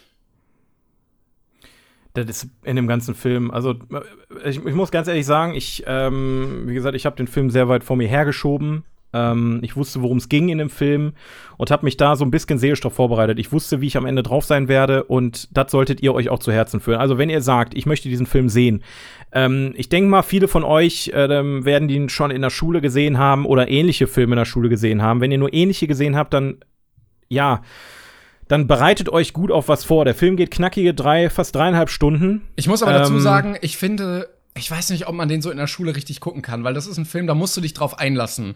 Und wenn du Ich den habe ich hab nicht- vorhin, ich hab vorhin den- mal im Stream damit mit den Leuten gesprochen. Es gab eine Person, die hat gesagt, die haben das jedes Jahr im Rallye-Unterricht geguckt. Ich will diesen Film nie wiedersehen, wirklich Ah. nicht. Also nicht wegen der Thematik, sondern das hat was mit mir gemacht, was äh, ist jetzt nicht so, als hätte das meine Einstellung verändert. Gar kein, also ich meine, die Einstellung war vorher dieselbe, aber es ist Ja, aber du musst bereit sein, irgendwie dafür den sehen zu können. Und wenn du das nicht bist, wenn du den so aufgedrängt bekommst wie in der Schule, dann kannst du den, glaube ich, nicht mit dem richtigen Mindset, sage ich jetzt mal, gucken für so einen Film. Ja, aber ich finde das dennoch sehr wichtig, ehrlich gesagt. Gerade als, als deutsche Person. Ähm, einmal, Klar. weil, wie du schon sagtest, der Film ist sehr nah an der Realität. Der ist sehr, sehr fassbar gemacht und ähm, den Leuten das vor Augen zu führen, dass genau das passiert ist. Ja, das ist jetzt keine, kein Märchen, das ist keine Geschichte, die sich irgendeiner rausgedacht hat. Das ist so passiert. Und ähm, das den Leuten, den, den Kids, also nicht Kids, sondern vielleicht Jugendlichen eher, ne? Natürlich zeigt den Leuten dann nicht in der vierten Klasse, aber wenn du so in der achten, neunten, zehnten Klasse bist, bist du, glaube ich, bereit, diesen Film zu gucken, um auch zu verstehen, wieso man sich, und das ist in der aktuellen Zeit, glaube ich, ja, zu dem, was jetzt gerade auch in Amerika und Co. passiert, glaube ich, umso wichtiger, dass man weiß, wie man sich zu anderen Menschen verhalten sollte. Und ähm, dass irgendjemand auszuschließen, wegen, weil er anders ist, weil er eine Religion hat, weil er anders aussieht, weil er whatever. Das ist einfach nur der pure Blödsinn und einfach nur abartig. Und dieser Film hat diese Abartigkeit, ja, dieser Hass, der damals im Zweiten Weltkrieg ge geherrscht hat, hat er so fantastisch eingefangen, also fantastisch im Sinne von perfekt eingefangen, dass du dich wirklich durchgehend unwohl fühlst. Und auch es ist, also ich, ich fand ganz wichtig, dass man das auch noch mal erwähnt, weil damit habe ich persönlich nicht gerechnet am Anfang des Filmes, dass Oskar Schindler den ganzen Film über nicht der Good Guy ist. Ja, das, Das, das muss man festhalten. nicht äh. Oskar Schindler ist, ist ein knallharter Geschäftsmann, der beutet die Juden aus. Allein der Satz, äh, wir können hier auch ein paar Polen anstellen, die kosten aber mehr. Nee, ist mir egal. Weil die Juden werden nicht direkt bezahlt tatsächlich, die da arbeiten, sondern das Geld von den Juden ging direkt an die Waffen-SS. Das bedeutet, er hat aktiv den Krieg unterstützt, er hat aktiv die Juden ausgebeutet und hat dann am Ende irgendwann vom Mindset her so immer so Schrittchen, so tröpfchenweise hat er sein Mindset geändert, um Ja. dann kurz vor Schluss das Schlimmste zu verhindern, beziehungsweise bereut er ja am Ende sogar noch, dass er nicht noch mehr getan hat. Und ähm, Also im Prinzip Das die Parade, das Paradebeispiel einer Charakterentwicklung innerhalb eines Films. So, weil mehr, mehr kannst Ja. du gar nicht durchlaufen an Charakterentwicklung. Es ist, es ist wirklich übel. Also, also was mich mir, mir auch noch krass im, im, im Kopf geblieben ist, und es tut mir leid, dass wir jetzt teilweise wirklich Szenen spoilern, aber ähm, wenn ihr den Film guckt, dann werdet ihr trotzdem komplett sprachlos sein. Das kann ich euch so mal sagen. Es gibt eine Szene, wo da wirklich aus dem Arbeitslager Juden nach Auschwitz quasi in ein, ähm, ja, in wirklich in diese, wie, wie, was sind das, in dem Zug da, diese Baracken, ja, also wirklich da mit, mit 300 Mann in so einen Zugwaggon. Und die standen dann da in der knalligen Sonne und ähm, vor diesen Waggons saßen dann halt diese ganzen SS-Offiziere und haben sich da ein Späßchen gemacht, haben da gegessen, getrunken. Und ähm, Oskar Schindler war dann so derjenige, der ähm, manipulativ, weil er schon sehr tief mit denen verbunden war und vor Wochen war, hat er ein bisschen manipulativ gesagt, ich will mir ein Späßchen erlauben und will die mal nass spritzen. Und äh, hat dann quasi Feuerwehrschläuche ähm, geholt aus seiner Fabrik und hat dann quasi mehr oder weniger gleichermaßen die SS-Offiziere unterhalten, weil die es lustig fanden, dass die Juden in den in Containern nass gespritzt werden. Gleichermaßen hat er denen aber auch teilweise wirklich das Leben gerettet und die Qualen erleichtert, indem er denen Wasser gibt. Eine Abkühlung, was zum Trinken und äh, das ist unfassbar krass geschrieben und gespielt, Ja. weil ähm, die, du merkst quasi in dem Moment, du weißt nicht, macht er das jetzt wegen den Juden oder macht er das jetzt wegen den Offizieren? Weil dieser, dieser Charakter ist bis zum Ende nicht durchschaubar, weil er, glaube ich, selber in einem krassen Konflikt in sich selber ist. Wie geht er mit der Situation um? Und ähm, das habe ich, also schauspielerische Leistung in der Hinsicht habe ich noch nie bis dato so krass gesehen. Das war richtig gestört. Ja. Also auch ähm, äh, echt heftig äh, directed von Steven Spielberg. Ich hatte gelesen, dass ähm, er andere Leute angefragt hatte und die abgelehnt hatten, ähm, weil die gesagt haben, sie können dieses Thema nicht irgendwie umsetzen. Und er gesagt hätte, er hätte gerne andere Leute das machen lassen, aber die sind halt alle tot, weil die im Ja. Holocaust halt umgekommen sind. Und äh, dann hat er sich dem selber irgendwie gewidmet. Und äh, meiner Meinung nach ähm, unfassbar gut umgesetzt. Einfach, also ich bin, äh, es war, glaube ich, erst, ähm, äh, wie heißt der, Martin Scorsese äh, im Gespräch auch. Und ich bin echt froh, dass es am Ende so geworden ist. Ich muss aber ganz ehrlich, bei aller Liebe und bei allem Emotionen, also sagen wir mal so, ich habe in dem, in dem Film Rotz und Wasser geheult, Alter. Ich habe selten bei einem Film so krass geheult, gerade am Ende. Die letzte Szene auf dem Friedhof. Heilige Scheiße, Alter, da ist, da ist alles bei mir rausgebrochen. Ich konnte mich nicht mehr halten. Das war einfach übel. Aber bei aller Liebe muss ich sagen, das hätte man noch besser machen können. Ja, findest du? Der Schnitt und die Kameraführung war teilweise so dermaßen beschissen, Entschuldigung, aber das, äh, das spiegelt nicht das wider, was die Schauspieler geleistet haben. Ähm, ich weiß nicht, woran es lag. Ich glaube, er wollte hier und da ähm, noch mal so diesen Flair reinbringen, dass du quasi wie in einer Dokumentation irgendwie dich fühlst, als wärst du mit dabei. Ja, genau, ne? genau. Aber es war stellenweise wirklich schlecht. Also Fand das ich war dann nicht mehr. nicht. Fand doch, ich, also ja, vielleicht. ich- äh, nee. Also ich war, ich war sehr unzufrieden teilweise mit, mit solchen Geschichten, weil ähm, auch, der, auch der Schnitt teilweise Jump Cuts und sowas hatte, wo ich dachte, das macht man nicht. Selbst in der Dokumentation macht man sowas nie. Das mag jetzt jedem anderen nicht auffallen. Ich bin da jemand, der da sehr genau drauf achtet. Ähm, aber, dann das ist ein guck auf jeden Fall nicht den, äh, guck nicht den, den Van Gogh-Film mit äh, Willem Dafoe, weil dann da, da, da wirst du kaputt gehen, dann, wenn du so, sowas kritisierst. Es, nein, nein, pass auf, das, das kommt immer auf den Film an. Ich muss sagen, bei manchen Filmen ist mir das einfach scheißegal. So, so eine fucking amerikanische Komödie, wo ich mal Ja. eben so ein bisschen Spaß habe, ist mir das egal. Aber bei einem Film wie Schindlers Liste, wo wirklich so viel Arbeit, du musst dir einfach, das ist mir auch die ganze Zeit durch den Kopf geschwirrt, du musst dir überlegen, jeder einzelne Schauspieler, der in diesem Film mitgewirkt hat, muss sich intensiv damit beschäftigt haben Ja, ja, klar. mit seinem Charakter, mit der Geschichte und wenn du schon vor dem Fernseher sitzt und das guckst und einfach nur fix und fertig bist, was die für eine kranke Arbeit da reinstecken mussten, ist einfach unfassbar. Da habe ich höchst, allerhöchsten Respekt vor. Und ähm, da muss man nur einen Hut ziehen. Und wenn du dann dann so ein paar Kameramänner dabei hast, die einfach nicht auf die Kette kriegen, oder sagen wir mal so, vielleicht sind das gar nicht die Kameramänner, das ist einfach Material, was hätte nicht benutzt werden sollen. Ne, das ist einfach nur im Schnitt passiert am Ende. Da, da, da, da fühle ich mich persönlich angegriffen, ehrlich gesagt, ein bisschen. Ähm, aber dennoch, trotzdem, äh, allein diese ganzen Stilmittel, die verwendet wurden. Der Film ist in Schwarz-Weiß. Äh, kurze Aber erst nachdem- Anmerkung, weil du meintest, äh, dass alles da so äh, in dieser Stimmung war. Ähm, Steven Spiel- Spielberg hat gemerkt, dass die Stimmung am Set so down und depressiv jedes Mal war, ähm, dass er Robin Williams gebeten hat, äh, in den Drehpausen Gags zu erzählen, damit die Leute halt ein bisschen was zum Lachen haben. Als Und- ob, Alter. Ja, wirklich. Echt jetzt? Und das Coole daran ist, dass teilweise Gags, die da entstanden sind, später in Aladdin, wo äh, Robin Williams Aladdin spricht, eingebaut wurden. Alter, okay. Das, also der spricht den Genie nicht in Aladdin, aber ja, ich Ja, weiß. ja, äh, ich, ja. Ähm, das, Alter, das ist witzig. Weil, aber also das kann ich krass, mir vorstellen, dass äh, komplett, äh, du drehst ihn ja über ein paar Monate, dass Ja, du ja, ja. eine grundnegative Stimmung über Monate hast. Ja, natürlich. Also, dat, also ich, ich kann mir nicht vorstellen, wie es ist, an diesem Film zu arbeiten. Weder als Regisseur noch als Schauspieler. Die Leute vom Licht, die Leute, die die, die Maske machen, die, die die Kostüme nähen, die Drehbuchbücher überarbeiten, die Produzenten, alle, wirklich jeder Einzelne, als Statisten und so weiter, die müssen ja alle in dieser Grundsituation sich mit dem Thema irgendwie ausgekannt haben, sich mit der Geschichte auseinandergesetzt haben und die wissen, wir stellen das hier gerade realistisch dar, was wirklich damals passiert ist.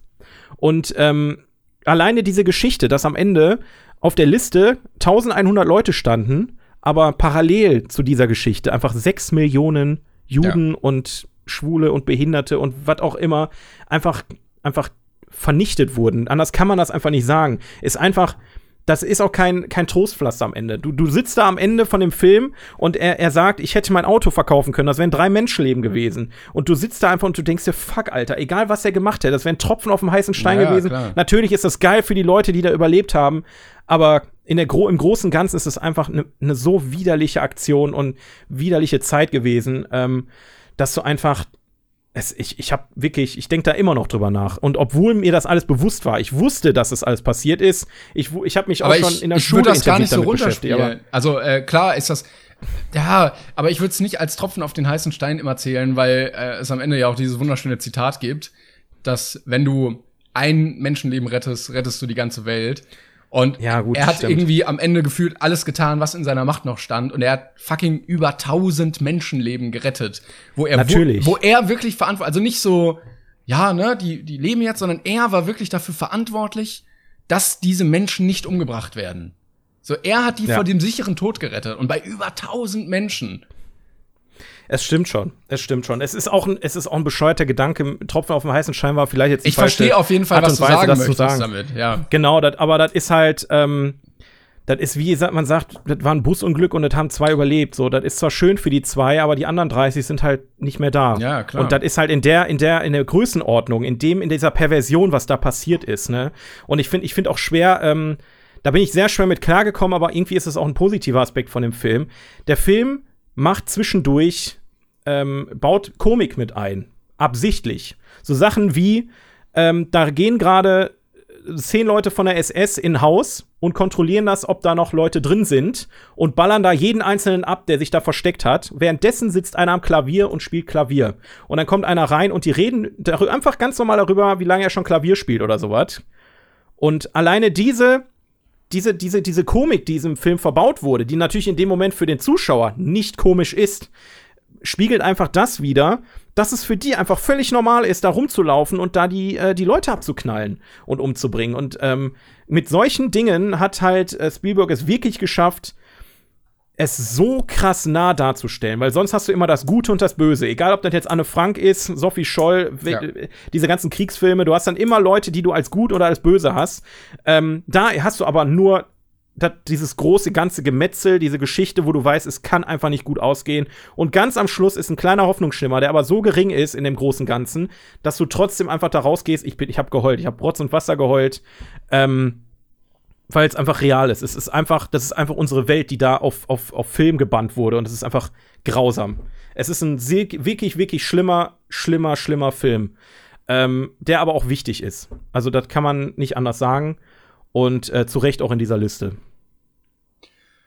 Puh, ja, ich fand, ich fand ihn tatsächlich trotzdem am Ende irgendwie sehr, sehr positiv. Also, ähm, und auch, auch lebensbejahend, weil das immer noch zeigen kann, wie viel man trotzdem als Einzelner, natürlich musst du in der richtigen Position sein, aber wenn du die richtigen Entscheidungen triffst und dich moralisch richtig verhältst, wie viel du dann am Ende auch machen kannst. Und dass da wirklich auch eine ganze Menge von abhängt und äh, dass dir die Menschen dafür so dankbar sein werden und dass das halt nicht nur irgendwie so, ja, du machst es nicht mal so eben, sondern es, es hat halt wirklich so grundlegende Auswirkungen darauf, ja, ja. Ähm, dass ich finde, also gerade die letzte Szene, äh, ohne da jetzt groß zu spoilern, äh, war irgendwie doch sehr positiv, fand ich zumindest.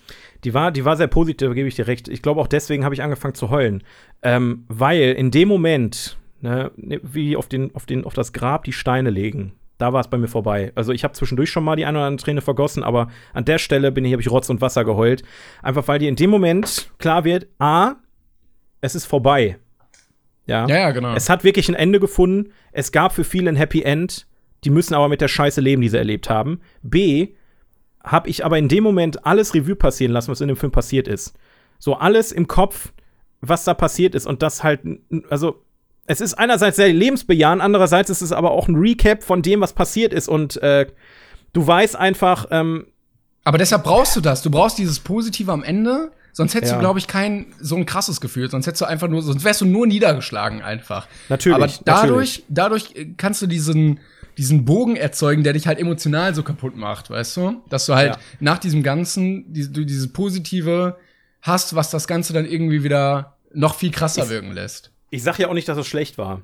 Nee, nee. Ähm, das ist nur ein absolutes Gefühlschaos, was du am Ende hast. Das ist komplett, komplett weird. Und äh, da erstmal mit umzugehen, das musst du erstmal schaffen.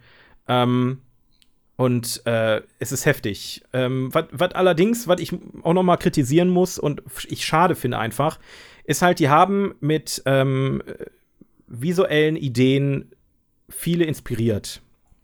Und zwar, ähm, wie, wie, du schon sagtest, der Film ist komplett in Schwarz-Weiß.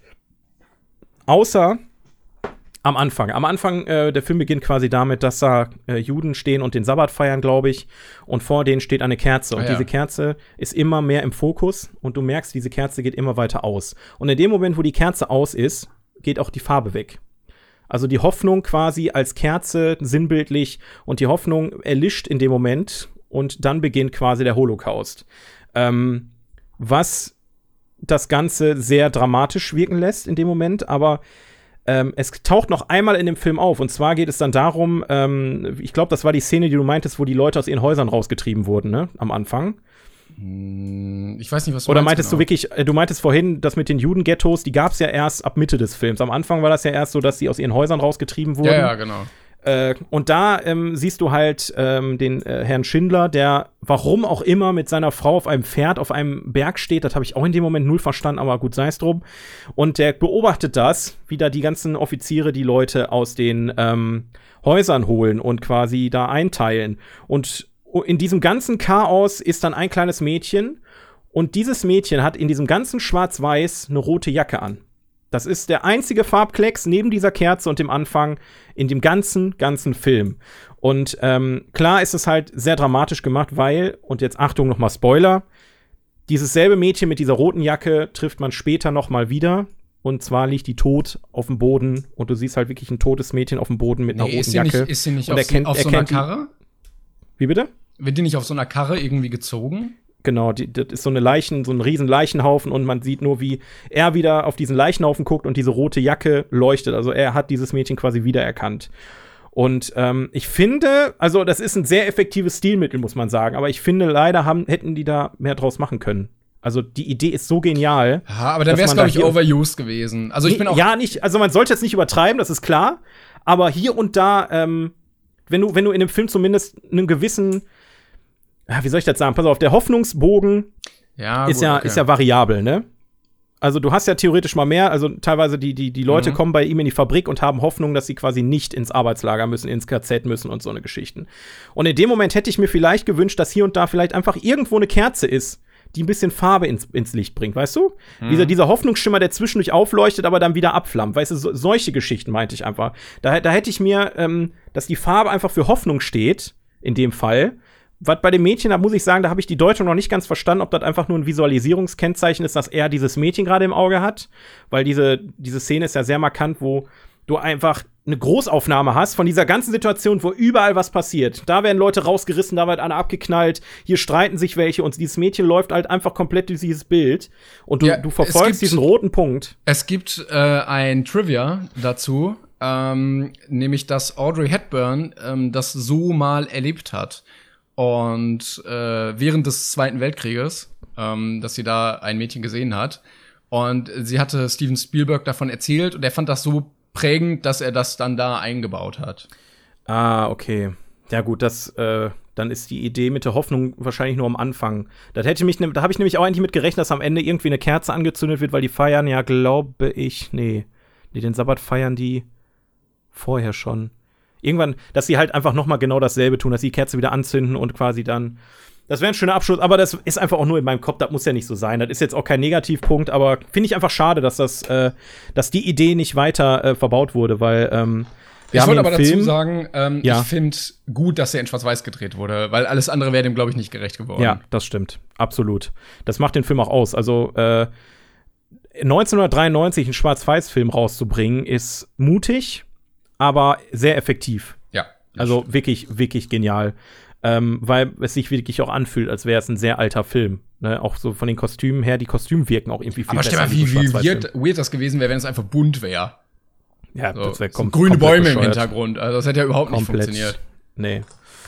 Aber ja, äh, abschließend, ähm, ja, Ja, aber ich glaube, da kann man nicht viel abschließend zu sagen. Nee. Also, wenn ihr bereit Wenn- seid, guckt euch den gerne an. Es ist auf jeden Fall ein Film, den man mal gesehen haben muss, meiner Meinung nach. Wir als Ja. Deutsche müssen diesen Film mal gesehen haben. Das klingt jetzt erstmal komplett bescheuert, aber man versteht dieses Ausmaß und, die, und, und dann werden werden diese ganzen bescheuerten Idioten sogar noch bescheuerter, die die ganze Kacke auch noch leugnen, die hingehen und sagen, das haben die sich alles nur ausgedacht. Wenn du diesen Film guckst, dann kannst du einfach von Recht ausgehen, das kann man nicht leugnen. Beziehungsweise das kann, das kann sich, also das Ja, deshalb muss es ja passiert unter sein. Strafe auch, wenn du das Ja, leugnest. ja, ja, aber es gibt genug Leute, die die Scheiße leugnen. Es gibt die Leute, die geil finden, so mit Menschen umzugehen. Äh, ne, wie gesagt, jetzt in Amerika, Alter, was.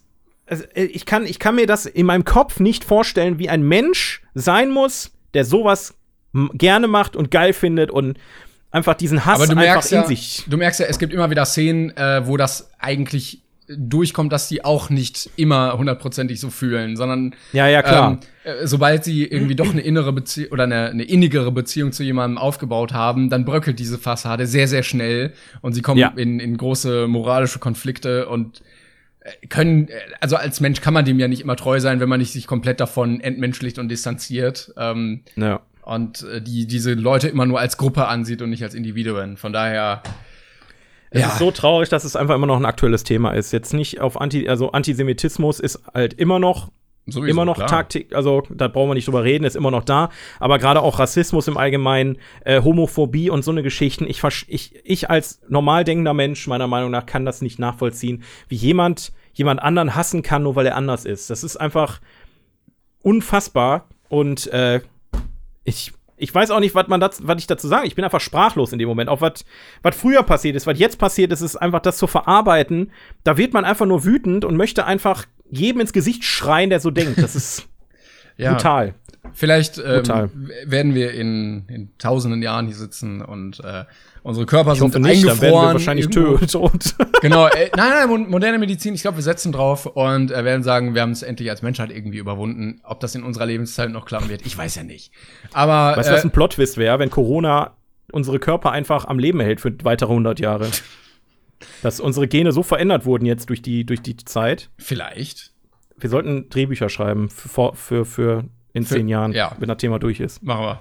Liebe Leute, ähm, das war ein, ein großer, schwerer Block zu diesem Film, aber ähm, trotzdem zu Recht, würde ich sagen, in dieser Liste. Ja. Ja. Und äh, nächste Woche geht's dann heiterer weiter, weil ich glaube, ähm, das, das ist auch nicht schwer jetzt, äh, also das heiterer zu machen. Ähm, Also wenn ich so durchscrolle, würde ich sagen, wir haben von der, von der Tiefe und vom ähm, Bedeutungsgrad und von, von dem, was dieser Film mit uns macht, haben wir das Schlimmste hinter uns. Also ich glaube, wir, uns wird kein Film mehr begegnen, der so sehr ähm, ja, ich weiß sagen, nicht, ich Leben weiß nicht, ich habe verändert, noch, ich hab noch ein paar Kandidaten hier. Ähm, zumindest auf der emotionalen Ebene. wir gucken einfach mal. Liebe Leute, das war's ähm, an der Stelle. Falls du auch nichts mehr zu sagen hast, Nee, ich bin durch. haben wir lange, lange überzogen hier. Das aber- ist aber auch okay diesmal. Genau. Dankeschön fürs Zuhören. Ähm, bewertet gerne den Podcast, empfiehlt uns gerne rum, folgt, wo ihr folgen könnt. Instagram, Leute. Instagram, Stimmt, wir haben 42 Instagram. Podcast. Genau, richtig. äh, wir hören uns in zwei Wochen am Montag wieder. Macht's gut bis dahin. Haut da rein. Tschüssi.